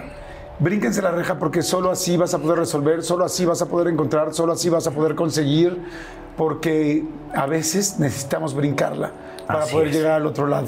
Así es. Y, y aquí tengo un ejemplo viviente, unos hermanos vivientes unos ejemplos gigantes. Sí, gracias. Y gracias, Juan Qué Manuel bonito, Bernal, gracias. por Te esta plática, gracias por tu tiempo, te lo agradezco muchísimo. Y esto va a estar conmigo hasta que no, espero que no se pierda. que la próxima vez que vuelvas a tener una situación, porque la vida es así y todos vamos a seguir teniendo, no sabemos lamentablemente qué va a pasar saliendo de esta entrevista o acabando ustedes Claro. de verla cuando la vean, pero que ese recuerdo en tu mano te haga siempre pensar en lo que te dijo en ese momento Chelita. Bríncatela. Así es que brínquensela. Muchas gracias. Qué Espero que les haya gustado. Los quiero muchísimo. Gracias por estar siempre aquí y nos vemos en la siguiente. Gracias. Gracias a ti. Un placer Chao. enorme.